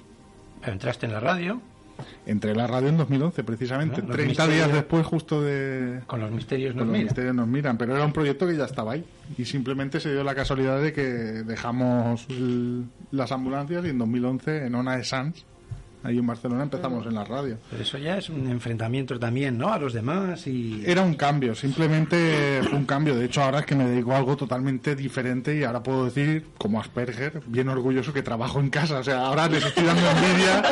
Ahora sé que a todos los que, que tienen TEA le están llenos de envidia. Pero lo digo de broma, ¿eh? Pero sí, trabajo. Tengo la suerte de que trabajo en casa, de que mis jefes son muy comprensibles. También les mando un abrazo enorme a Bernat y Berta, que seguro que me están escuchando porque no sé por qué siempre me escuchan pero tengo la suerte de trabajar en casa y es verdad que aun y a pesar de, de- de ser Asperger y de todo esto a veces noto la ausencia de ser humano al lado ¿eh? de- porque claro, Ana trabaja fuera y entonces llega un momento que a veces me, me sorprendo a mí mismo con pensando ostras ahora quedaría con alguien para tomar algo luego se me pasa enseguida rápido, rápido. Pensamiento volátil. pero sí bueno Además lo hace bastante porque dice, bueno, voy a quedar con... Y coge el móvil, pero así, literal, coge el móvil, me- se lo mira y dice, bueno, Ya lo- ya está. Tampoco es tan necesario. digo, vale. Sí, sí, es cierto. Y la verdad es que todas estas historias que nos estás contando, yo te confieso una cosa, cuando, cuando te conocí, también fue digno de Explícalo. fue... que yo no lo sé. Bueno, nos conocimos... bueno precisamente tú, me con- tú sí que viste mi lado más Asperger creo Sí, sí, Sí. Es que fuimos a Oix, es un pueblecito. Ah, Porque esta historia no la hemos contado aquí en Sol Invictus. Pues Yo creo que vale la pena. En Oix, en busca de extraterrestres. literal ¿Encontrasteis? Bueno, encontramos de todo. Uno, uno por lo menos. Uno por lo menos. Fue muy bueno porque, porque claro, yo tampoco no lo conocía y lo vi tan serio. Yo no sé si es una característica también de los Sí. Asperger, que suelen ser muy serios, ¿no? Quizás, Sí. Sí. en general. Pero luego son unos cachondos algunos, como Pablo. Sí, sí, sí, no tiene nada que Pero ver. totalmente no tiene nada que ver. Pues lo conocí, estaba él muy serio, en un pueblo por ahí perdido Oix, que no me acuerdo cómo, ni cómo llegamos allí. Y entonces íbamos con un señor. perdonad. Que iba en busca, No, que hacía sí. 40 años, hacía 40 años, había visto una nave extraterrestre En hoy. en Oix. Y había vuelto a buscarlo. Y había vuelto con nosotros, con el grupo, con Marta Envid, Sí, sí. eh, miembro de del equipo de, de Los Misterios Nos Miran, y que había contratado con ella, pero es que luego llegamos allí y no se acordaba dónde la había visto. Que dices, vamos a ver, te preparas un poquito más medida, No, No, eh, parecía que pensaba que, porque nosotros lo recogimos, ¿te acuerdas? Sí, lo sí, recogimos y todo eso. Que No sabía ni llegar a para una- No una- sabía nada, llegar. no sabía ni llegar. Llegamos allí, pues no sé si fue por aquí. Empezamos a dar vueltas para arriba, para abajo. Yo ya no sabía dónde meterme. Vosotros dos ibais co- con, los perros, Sí. ¿sabes? Yo ya me fui con vosotros a hablar con vosotros. Yo ya dejé a Marta que se fuera con el hombre este, ahí buscando. Pero en ese momento nos sentamos a tomar algo. El hombre seguía con sus cosas, y Marta también, como con él, con él ahí. Y bueno, y de repente interactuaste. Pero ¿cuántas horas después? Un montón. Yo creo que empezaste a estudiar, a ver. Porque vosotros tenéis eso, estudiáis la, la Sí. persona antes de interactuar. Sí. Sí. Yo personalmente, yo no sé los demás, pero estoy seguro que también, sí, sí. Yo, sé. yo hago un, Un escáner. un escáner de la personalidad y sé si me gusta o no me gusta bastante antes de, de- de tener una conversación. ¿Y qué te gustaba? Nada más verte. Tú me gustaste avanzada la mañana. No fue amor a primera vista, no. no. No sé si Elidia también coincide que quizás ¿De qué? A ver, a ver. A ver cómo sale A ver, este, sí, este sí. fregado, va. Que la gente con Asperger Mm. quizás también analiza Ah, sí, claro. introducirse. Claro, sí, analizan porque, en plan, ¿qué esperan de mí? ¿Qué se supone que tengo que decir? ¿Y qué tengo que hacer? Es como que, en plan, y bueno... qué espero yo de ¿Y ellos? qué espero yo de ellos? Si me interesa bien, si no paso. Ah, sí, vale. Yo creo que un- una virtud defecto de los Asperger es que no sabemos mentir. Y no, y no hacemos nada. el mínimo esfuerzo por ello. No filtráis. No filtramos en el sentido de si, bueno, lo que dice ella, si eh, no me apetece coger el teléfono, es que no lo voy a coger. Bueno, yo le tengo muchísimo respeto al teléfono, pero si, no sé, o sea, si no nos apetece hacer algo, no lo vamos a hacer. Sí, ni, ni para quedar bien. Pero no, no, no, no, no tenemos un interés de quedar bien con nadie, ni nos da igual. O sea, al menos yo hablo por mí personalmente y, y insisto en que Ana es testigo de todo esto. Pero mm, analizamos a la gente y eh, a mí me trae, bueno, es que tampoco son problemas, ¿no? Pero yo siempre explico lo mismo de que para mí es que es- sí que es un problema sacar a los perros cada día, porque La gente te habla cuando hay con los perros, ¿o qué? no, no Esa es que- manía. eh, Tienen primero tendencia a tienen- comunicarse. sí, tengo, ¿sabes? tengo, ten- tengo que tener un poste de información en la cara o algo porque me preguntan todos. Pero yo tengo. No, porque como soy tan tonto de bueno que soy, y eso me lo digo yo a mí mismo y eso lo sé. Pues no te lo tienes que decir. ¿Te No, no, sí, creer? lo sé, lo sé. Pues cuando hay problemas con los vecinos, me vienen a mí, no a ella, porque ahí sale el león indomable. y bueno, muchas cosas. El caso es que cuando, para Hasta mí, en el supermercado. sí, me paraban en todos los sitios. Pero preguntarte, Sí, bueno, para. ¿mejor este tomate o este? Sí, sí, sí. El caso es que ya decidí hacer eso, de si no tengo interés y no tengo ganas de hablar con nadie, que es siempre, cuando yo saco los perros, yo creo que he subido fotos al Instagram y todo, o sea, subo y con las gafas de sol, la capucha puesta, los auriculares, o sea, y llevo lo... Y, y aún así hay gente que se me acerca, porque tienen entienden que, que a lo mejor esas pintas no es de alguien que pueda, no sé, matarle en algún momento. Pero además de esto... Hay gente muy rara Hay también. gente muy rara que, le- que cree que, que soy de confianza. Hay- me falta un cuchillo en la mano, pero bueno. El caso es que me viene gente porque entienden eso, que los perros se tienen que inter- sí que interactúan. Interaccionar. Yo, mi perro, por desgracia, no, no es Asperger como yo y quiere... Interactúa. Yo hago que no, pero claro, Pero ya hace mucho que no quedo bien, que a mí me da igual si yo tiro de él, me sabe mal porque si tiro de él y la gente se, se me acerca, ¡ay, qué bonito! Y- Que no, que no, no. yo me giro, doy, doy la espalda. Yo, si quieres hablar con el perro, hablas, pero conmigo no. Y me giro y doy la espalda. No hago, no hago ningún, o sea, ni me quito los auriculares, ni interactúo. Entonces, sé que está mal socialmente, pero ha llegado un punto que me da igual. No, no, no. Porque estoy yo por encima. En Claro el que sí, sentido, es que eh, y no digo en el sentido de que esté yo por encima, porque No, mucho- pero que tienes que hacer lo que tú te apetece hacer, Exacto. ya está. Es así. Exactamente. Mientras no hagas nada malo. No, hombre, no, no, no, no, no, no apuñalaba a nadie. Por eso. cuchillo, no, no, lleva cuchillo. Solo lleva capucha y gafas. Sí, Y- nor- normalmente lo que hago, si al final la cosa se pone tensa en plan de que me insisten y tal, entonces hago la actuación. Me, me cambio el chip y digo, bueno. Y no sonríes y todo. Y sonrío y todo, y ayudo a la señora a subir las bolsas del ver, no hay ningún problema. Bueno, pero, pero ¿cómo interactuasteis? Porque me- nos hemos quedado ahí. Bueno, Yo creo que hubo dos frases. Yo estoy seguro de que hubo dos frases. De. ¿Tú eres profesor de historia? Si quieres venir al programa.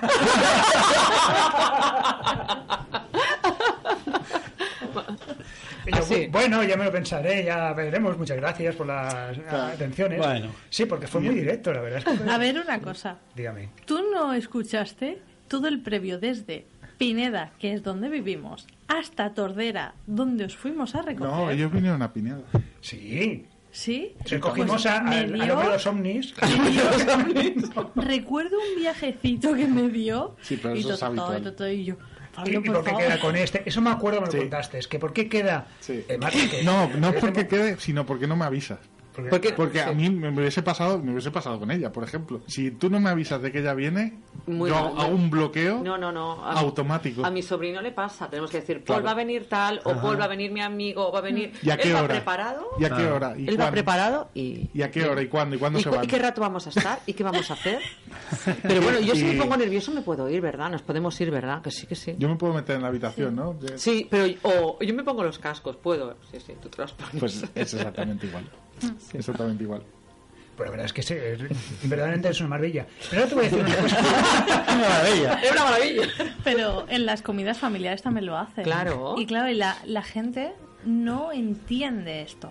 O sea, Por eso tuve que hacer el Bueno. Claro, hice, el vídeo, hice un par de vídeos explicando que era solo en la montaña yo, porque mm, era una forma de explicaros a todos esto Lo es lo que es, tengo, no me preguntéis más, no, porque claro, encima tengo la mala suerte de que, de que sé cosas. Como, de- como- cosas. no, pero como, como decía Belén, te- tenemos, tenemos la obsesión y a mí me, gu- que Sí. sí me gusta la física cuántica, que sí, que además eh, sé que a ti, vamos. A mí me gusta muchísimo. Entonces, ¿qué pasa? Claro, cuando hay un tema de estos en una cena, Es, no hay stop. No, hay eres stop. el... No, no, yo no hablo, yo no... no, no, Pero la gente te pregunta. Exacto. Eh, Pero yo no hablo aunque se equivoquen.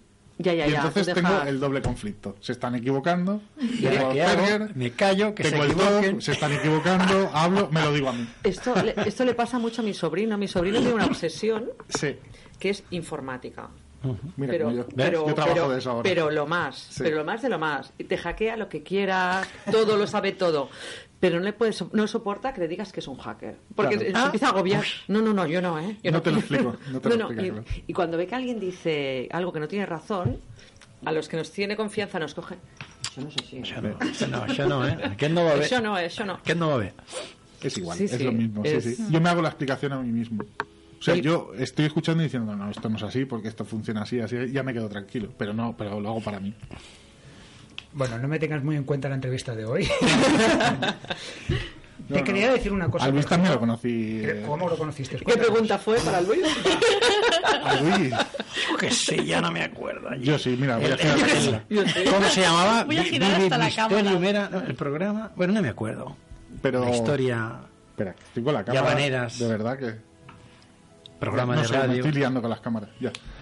Tú que tienes más memoria. No, al- a- contigo era, estábamos haciendo Los Misterios nos miran ya en Radio Llavaneras y entonces apareció el Vivid Mysterium, que era el programa que ibais Sí. a hacer vosotros. Ajá. Y lo mismo, o sea, recuerdo que María José, Pérez Llover, que es de aquí Sí. de Llavaneras, nos, me dijo, va a venir el jefe de la policía de Llavaneras. Dijo, "Bueno, ya está". Lo que faltaba ya. ¿Y ahora para qué va a venir ese? Lo que faltaba. que- Claro, la MJ era del programa, era de los misterios. Eh, no, que va a ser compañero, que te va a caer muy bien. Eh, Ya me conocía también. Acabábamos de salir en, en Conexión sí, Samantha, o sea que sí. es que. ¿Ah, sí? Sí. Y, y entonces, no, verás que Luis es alquimista. Lo que me has dicho. Ya Ay, lo que me has dicho. Ay, lo que me has dicho. Claro, porque yo soy de la vertiente. Un volado. De que. Pero claro, que al- hay... No, no. que- Alquimista y a, mí, alquimista. Claro, ahí a mí me está. daba igual. Yo no creía en- no creo en casi nada y era como. Vaya muerto que va a caer aquí. que me va a venir aquí y, y encima llega y me da un abrazo, pues ya. Lo que faltaba esto. Mal estamos empezando. Pero hice. Ya empezamos Y mal. como solo iba a hacer de técnico de sonido, pues nos pasó también algo igual, porque fue con el fraile, aquel. Hostia, sí. Con el bu- un budista Sí, sí.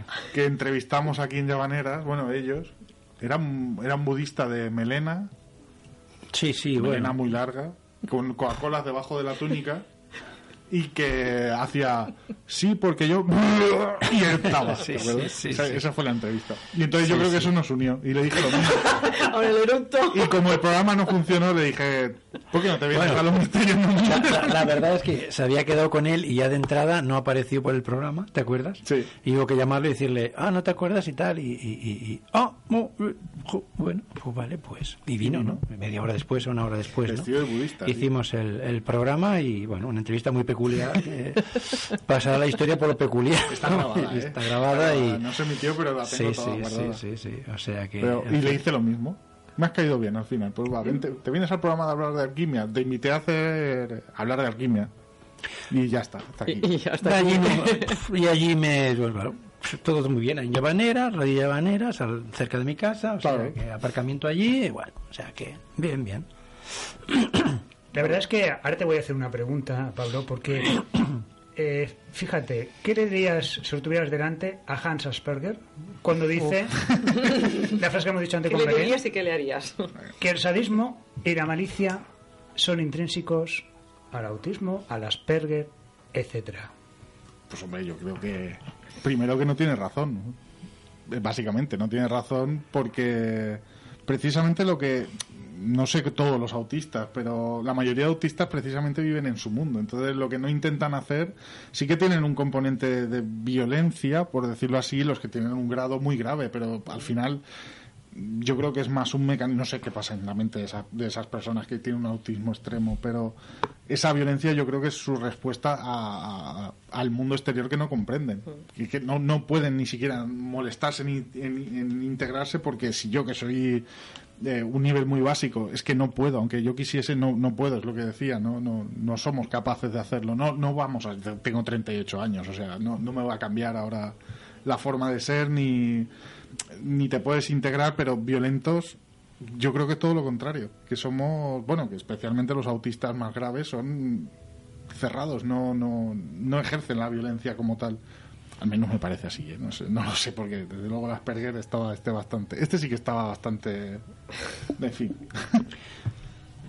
Y bueno, Ana, ya nos has contado un poquito, pero ¿cómo es convivir diariamente con un Asperger? Tranquilo. Todo controlado. Es muy, es muy tranquilo. Mm, quizá algo que sí que ha cambiado de antes, Pablo, es que antes era muy, muy negativo. Mucho. Siempre le veía las cosas. O sea, cuando íbamos a hacer algo era como, pero va a salir mal. Y yo le decía, pero ¿por qué va a salir mal? Probémoslo y luego criticamos, ¿no? Si sale mal, pues felicidades. Y si sale bien, pues perfecto. Pero sí que la verdad, en eso he tenido que luchar mucho con el Pablo. Es lo único. En lo demás, mm, como estoy acostumbrada a que en las cenas familiares ya lo ubicamos en un sitio donde no le molestemos mucho, donde él pueda evadirse completamente de todo. Bueno, Y ya mm, la familia ya lo sabe. ahora van chavales con los móviles y, y están ahí cenando o comiendo y, y bueno, no es que tengan Asperger, pero ahí se pierden también con los móviles, ¿no? O sea que, en fin. Pero es que es así, no, no vamos a cambiarlo. O sea, No. ni que le quite el móvil. Estará- va a estará en otra cosa, estará en otra cosa. Sí, Es que- estará en el mundo. Pues Por bueno, eso ya lo suyo. sabemos. Ya lo sabemos y ya. pues, está tranquilo. Aceptación. Sí, sí, sí, sí. Es así. Quizás otras car- características, ¿no? Yo como profesor, que también he tenido algunos Asperger, ¿no? A mi, ca- a mi cargo en las, en las materias, es que, por ejemplo, tú les envías un mensaje perfectamente construido, eh, hola, no sé qué, saludos, ¿no? El cierre y el mensaje. Y ellos directamente o no te contestan, ¿Es posible? porque dan por supuesto que... pues ¿Era para vale, que lo leyeran? ¿Era para que lo leyeran? para que- ya lo he leído, muy bien, no te doy las gracias ni nada, absolutamente nada. O te escriben directamente lo que a ellos les interesa sin las perceptivas, ¿no? De ni hola, Sí. ni saludos, ni Ah, no, nada. yo en esto sí, en esto soy completamente contrario. ¿Sí? Escribo hasta las aperturas de, la- de las interrogaciones y de las exclamaciones que tan denostadas están ya.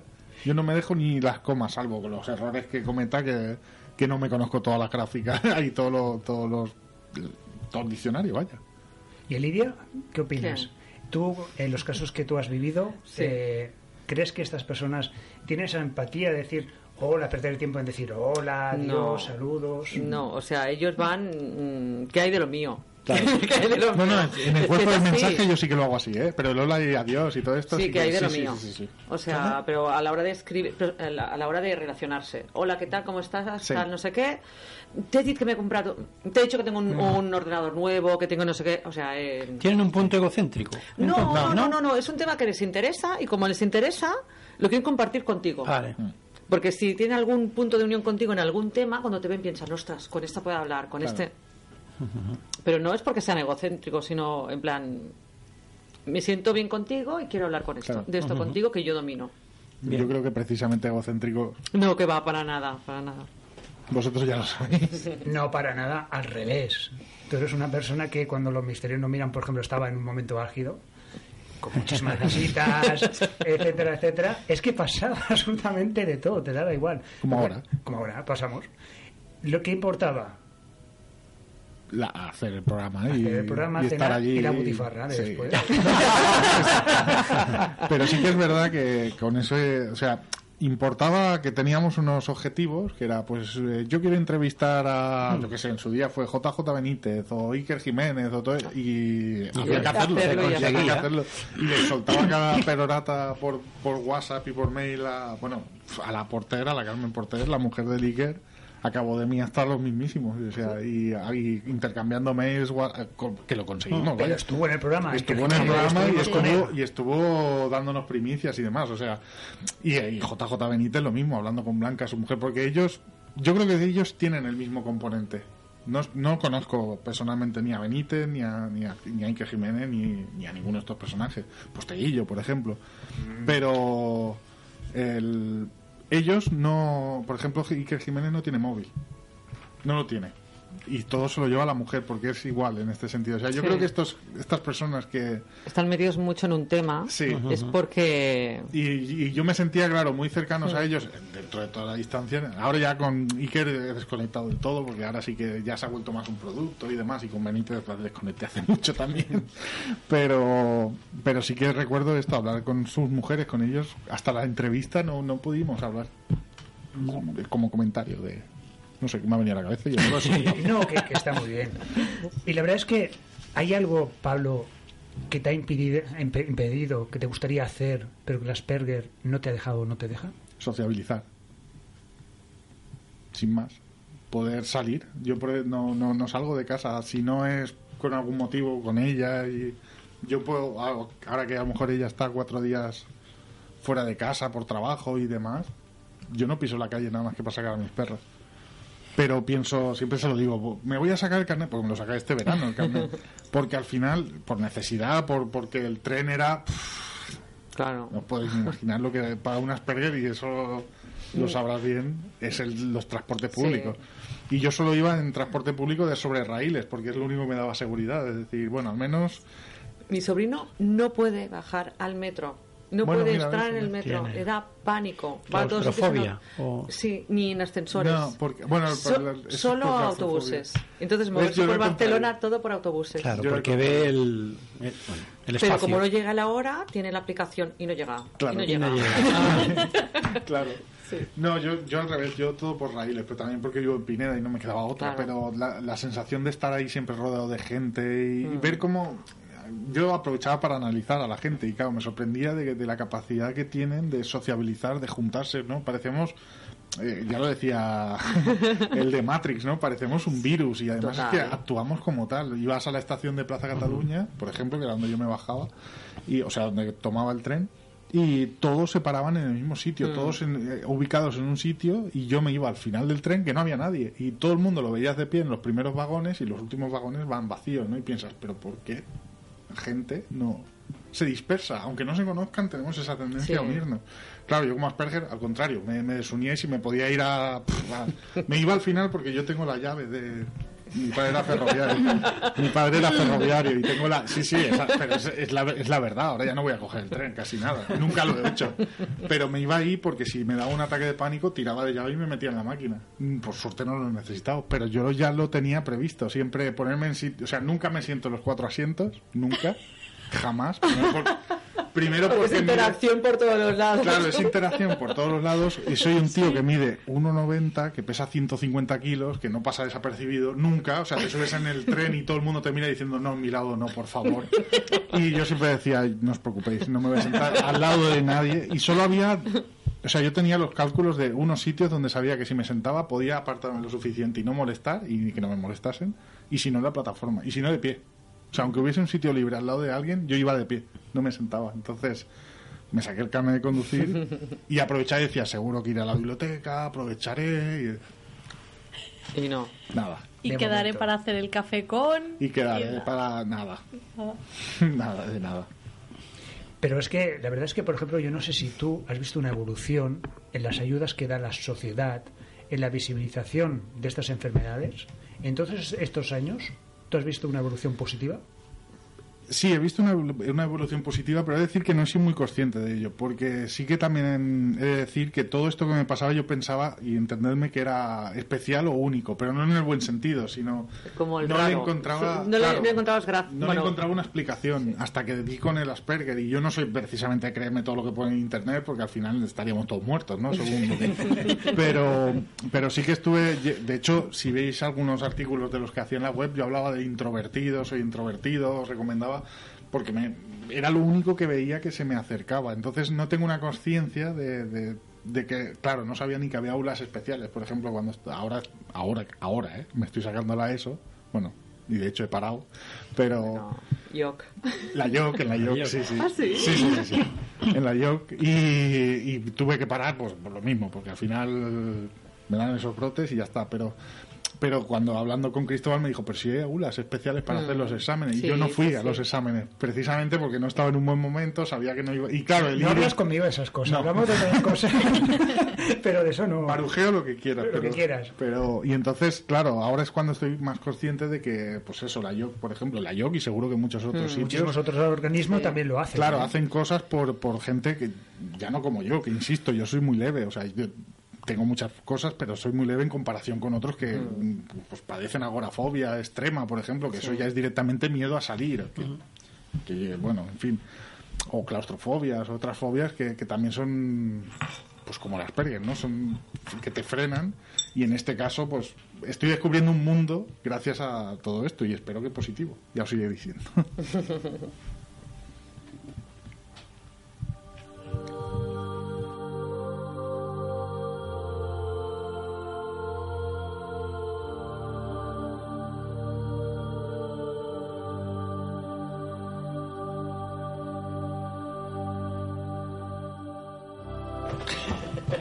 Y aquí seguimos en Son Invictus. Y la verdad es que es un tema muy interesante con un entrevistado. Anteriormente hemos visto también la parte con la psicóloga, ¿no? que es la parte de Asperger.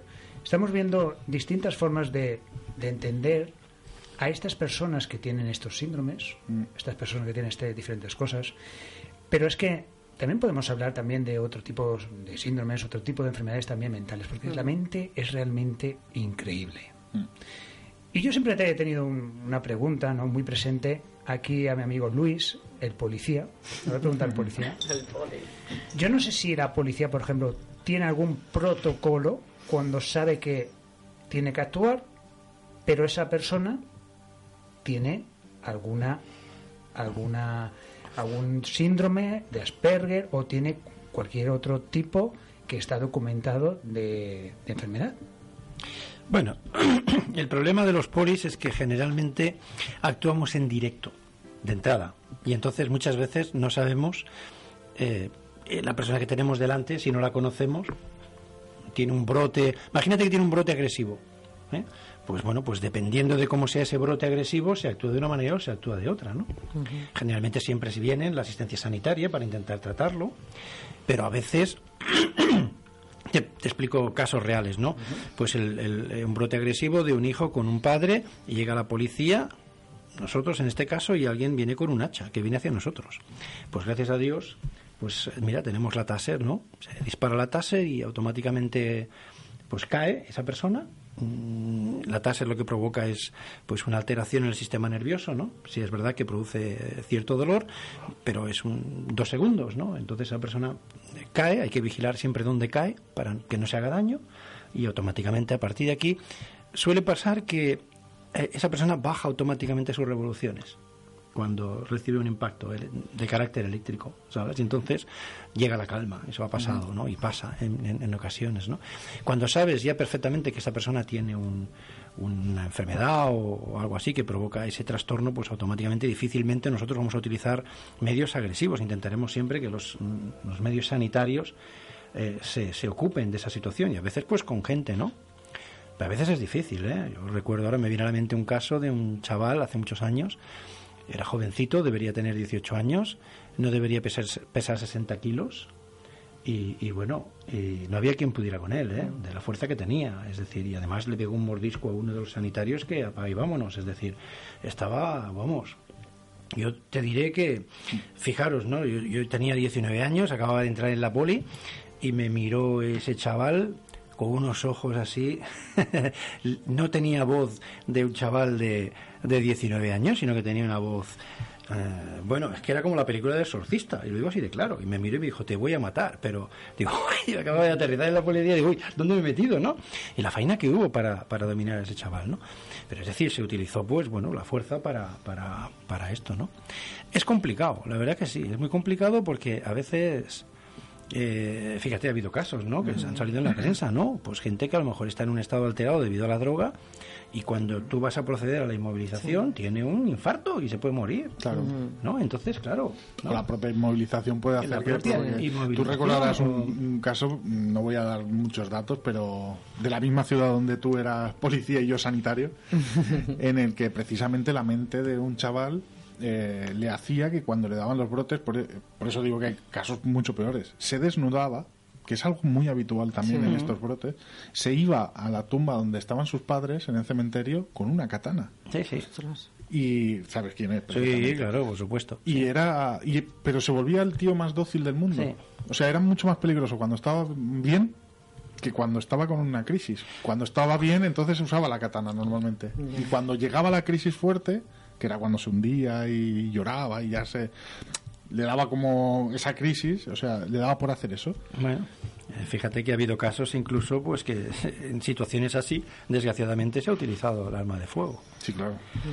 Y bueno, y siempre yo he sido un defensor de la Taser, ¿no? De la pistola eléctrica, porque, Claro. porque no sé, tanto miedo, es decir, con, con un uso racional no tiene por qué pasar nada, ¿no? Es un sistema mucho menos agresivo que un arma de fuego, ¿no? Claro.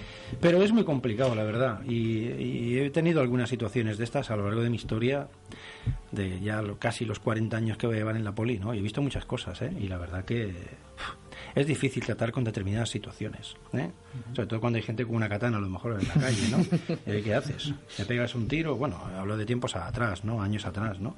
Es complicado, es complicado. Y sobre todo en una época también en que hubo unos años, en los años 80, que, que había mucha droga y fueron años muy difíciles que la gente pues por conseguir era capaz de muchas cosas, en fin, eh, en fin, bueno, no sé si he contestado a tu pregunta, pero que la situación es muy compleja y muy delicada. Muy delicada. La verdad es que es muy delicado todo. Como docente también tenemos muchísimas experiencias, ¿no? También, porque incluso adolescentes, niños que no están todavía certificados que tienen cualquier enfermedad, en cualquier momento pueden tener un brote. Y yo me he encontrado con varios brotes de estos. Algunos brotes realmente alucinantes, porque estamos hablando de coger sillas y lanzarlas al primero que pillara a gritar sin parar, pero día tras día. No estamos hablando de un momento, de un cabreo de un niño, no, no, sino día tras día. Romper brazos a alguna profesora. Estamos hablando de casos aislados. No vamos a decir ahora que No, no, no, por supuesto. Estamos hablando. Y en ese momento, lo único que, que yo pude hacer en ese momento es, y lo que hacía, es intentar calmarle, mente en blanco, e intentar que bajara las revoluciones. ¿Por qué? Porque también en ese momento, no sé por qué, porque, porque yo sé también bastante grande y todo eso, pues quizás un poco más de, de respeto, ¿no? Le, le hacía a ese chaval en concreto, a ese chaval en concreto. Pero la verdad es que en el fondo se, se pasa mal por ellos. Claro. Se pasa mal porque antes Belén nos lo comentaba, que no hay suficientes recursos para tratar no solo Asperger, sino cualquier No, tipo de enfermedad el otro día ah, ah, vi un documental muy pequeñito de- del síndrome de Tourette. Que, Ah, es, que es ese síndrome, o sea, quiero decir que es que hay enfermedades que es, es, es increíble, ¿no? Pero el síndrome de Tourette es ese en el que la persona que lo sufre eh, insulta como mínimo, o sea, suelta tacos en cualquier momento, pues está hablando normal y tiene un, un arrebato violento normalmente hacia su propia persona. Y este caso era considerado el, el síndrome de Tourette uno de los más extremos del mundo. Y era una chica de, de 18 años que su vida era Un infierno, un supongo. infierno porque se pasaba todo el rato quería hablar normal, estaba al lado de su madre, por ejemplo, y estaba hablando pues, como te estoy hablando Luis ahora, y si de golpe se daba guantazos en la cara hablando claro, mientras soltaba todo tipo de improperios. Claro, todos estos, eh, por suerte la chica acabó bien porque la operaron, hay una, lo vi porque era una operación nueva que con electricidad Sí. precisamente le, como que le reiniciaba las neuronas, por hablar sin tecnicismo. Claro, o sea, esto es otro síndrome mental también, al final. Esto sí que es una enfermedad, evidentemente no es un síndrome, sino ya es algo más, algo más pero o bueno, no sé. Es un que- síndrome también. Es un síndrome, Es el síndrome ¿verdad? de Tourette. Sí, de Tourette. Pues quiero decir que el cerebro es- es- yo sí que yo puedo entender ¿eh? estas, estos brotes porque yo a nivel personal que no los tengo así porque yo lo canalizo pero todos, todos- todas las personas que tienen algún tipo de síndrome mental sí que sé con certeza que tienen esa violencia entre comillas por eso supongo que Asperger en su día iba por ahí pero un poco más extremo pero la canalizamos o bien con nuestra propia frustración o bien con el FIFA Con el FIFA, con el FIFA, que me ve Ana diciéndole de todo. Claro, yo me transformo cuando juego. No, no juego con nadie, ¿eh? siempre juego con la máquina, porque ya con los humanos no interactúo ni online. O sea, pero yo utilizo ese cuando sé que estoy realmente mal. Normalmente juego por, porque me gusta y me desconecta del mundo y tal. Pero cuando sé que estoy realmente mal, ya ella se pone los cascos porque en ese rato insulto, o sea, saco mi touré particular. Pero y casi todas las personas utilizan algún método para cana- canalizar. También eran los misterios nos miran, por ejemplo, una forma de canalización, pero al final era demasiada carga también. Porque y aquí hice lo mismo, me puse a un lado porque el, el perfecciona el ¿Cómo se dice? El ser tan- el perfeccionista. ¿Qué no lo me estamos diciendo? Eh, El ser perfecto no se puede. Y yo me acuerdo que os daba la turra con los micrófonos, no hagáis ruido, no hagáis no sé qué, no eh, los micros bajados, eh, la ahora música. ya si yo fuese el director no estaría ninguno ya. Estaríamos todos fuera. broma. Adiós programa. Eh, no habría, no habría programa. Pero sí, todo eso, por eso eh, no puedes, no, no, no tenemos la capacidad de, de continuación de las cosas. No sé si también tu familiar, Sí. que es tu sobrino. Es mi Perdona. sobrino. Eh, es que es de verdad que tengo la cabecita hoy. No, no, tranquilo. Y se llama Paul. Paul, ostras, mira. pues él no sé si es capaz de terminar algo, me explico, o sea, y coge un, toma un proyecto muy ilusionado, digamos, va a hacer un proyecto de hacking o de lo, de que, sea, sea. y de golpe pasan los días y ese proyecto Y se va ya no, quedando... otro, otro. Y ahora esto es lo más, y ahora no. Eso ahora es, lo- eso es exactamente lo que me pasa a mí. Al final tenemos 250 proyectos por hacer. Sí que nos enfocamos, sabemos mucho de. Él sabrá mucho de hacking. Yo ahora trabajo en el posicionamiento de páginas web y tal. Ajá. Pero al final nos dispersamos. Y es algo habitual. Pues es hora de ir acabando el programa. Gabriel, música final.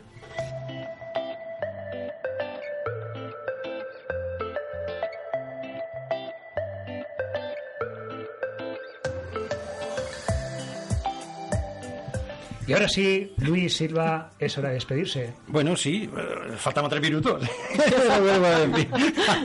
No, un programa muy interesante, he aprendido muchísimo. Igual voy descubriendo que tengo algún, algún punto Asperger también, que no sabía. Todos lo tenemos un poquito. Porque ¿eh? bueno, voy tomando nota de uy, uy, a ver, le gusta torpe caminando, bueno, un poquito torpón soy, ¿no? También, jope, eh, limitada la gama de intereses he leído por ahí, pues pero yo también tengo muy pocos intereses, en fin, que algunos puntos tengo. Oye, que me lo he pasado muy bien, que muchísimas gracias, Elidia, por venir, por estar aquí compartiendo con nosotros. Este- esta es tu casa, ya sabes, Pues nada. la puerta siempre abierta. Pablo, al final te has abierto, que es como tenía que ser. Vuelvo a insistir que Pablo tiene colgados un par de vídeos sobre, sobre cómo vive el Asperger en YouTube. No sé si quieres decir luego eh, cómo. Ya lo ¿eh? tú, Luis. Bien, Ana, pues un placer que estés aquí. Eh, ya sabéis que Igualmente. concretamente a mí las voces femeninas me, me- gustan mucho, ¿no? Y bueno, Cristóbal, gracias por, por, por llevar el programa. Y Gaby también, eh, y bueno, a Radio Sambi, a la dirección de Diario Sambi, por permitirnos estar aquí un, un día más disfrutando, porque de hecho no venimos aquí para ganar dinero ni nada, todo el mundo lo sabe, venimos aquí a disfrutar, a conocer gente, a pasarlo bien, A comer butifarras. a comer después eh, la butifarra del bocata cuando, cuando toca, conocer a gente sobre todo, un placer haber tenido aquí a Belén también, nos ha explicado yo creo que muy bien ese síndrome, trastorno, enfermedad, etc, etc, como, como se quiera llamar. O sea que... Muchas gracias. Luis. Pablo, rapidísimamente lo que quieras. Pues nada, encantado como siempre de estar aquí, especialmente de la primera hora, que es donde menos he participado. y además me ha gustado mucho, de verdad, escuchar pues a, la psicóloga, a la psi- Psicóloga, perdonadme, eh, de verdad, que hoy no estoy fino. A Belén. A Belén, la psicóloga, y porque me ha gustado mucho saber un poco más, ya no solo de mí, como digo, de, de, de Asperger adultos, sino Asperger niños, que es algo que yo no sé, y me hacen tijeras, así que adiós. Muchas gracias, Pablo. Ana, un placer siempre. Sí, sí. Esto ya me recuerda a lo de la semana pasada. No sé por qué. Lidia, un placer de verdad tenerte aquí con nosotros. Igualmente. Ya nos has dicho que no vas a volver, pero bueno. Bueno, no sé. Me lo pensaré. Y ya sin más, simplemente decir que no estáis solos. Aquí tenéis vuestro programa, es vuestro programa. Cualquier cosa nos queráis decir, intentaremos tratar el tema con expertos, con psicólogos, con quien haga falta. Y ya sin más, como siempre, invencibles.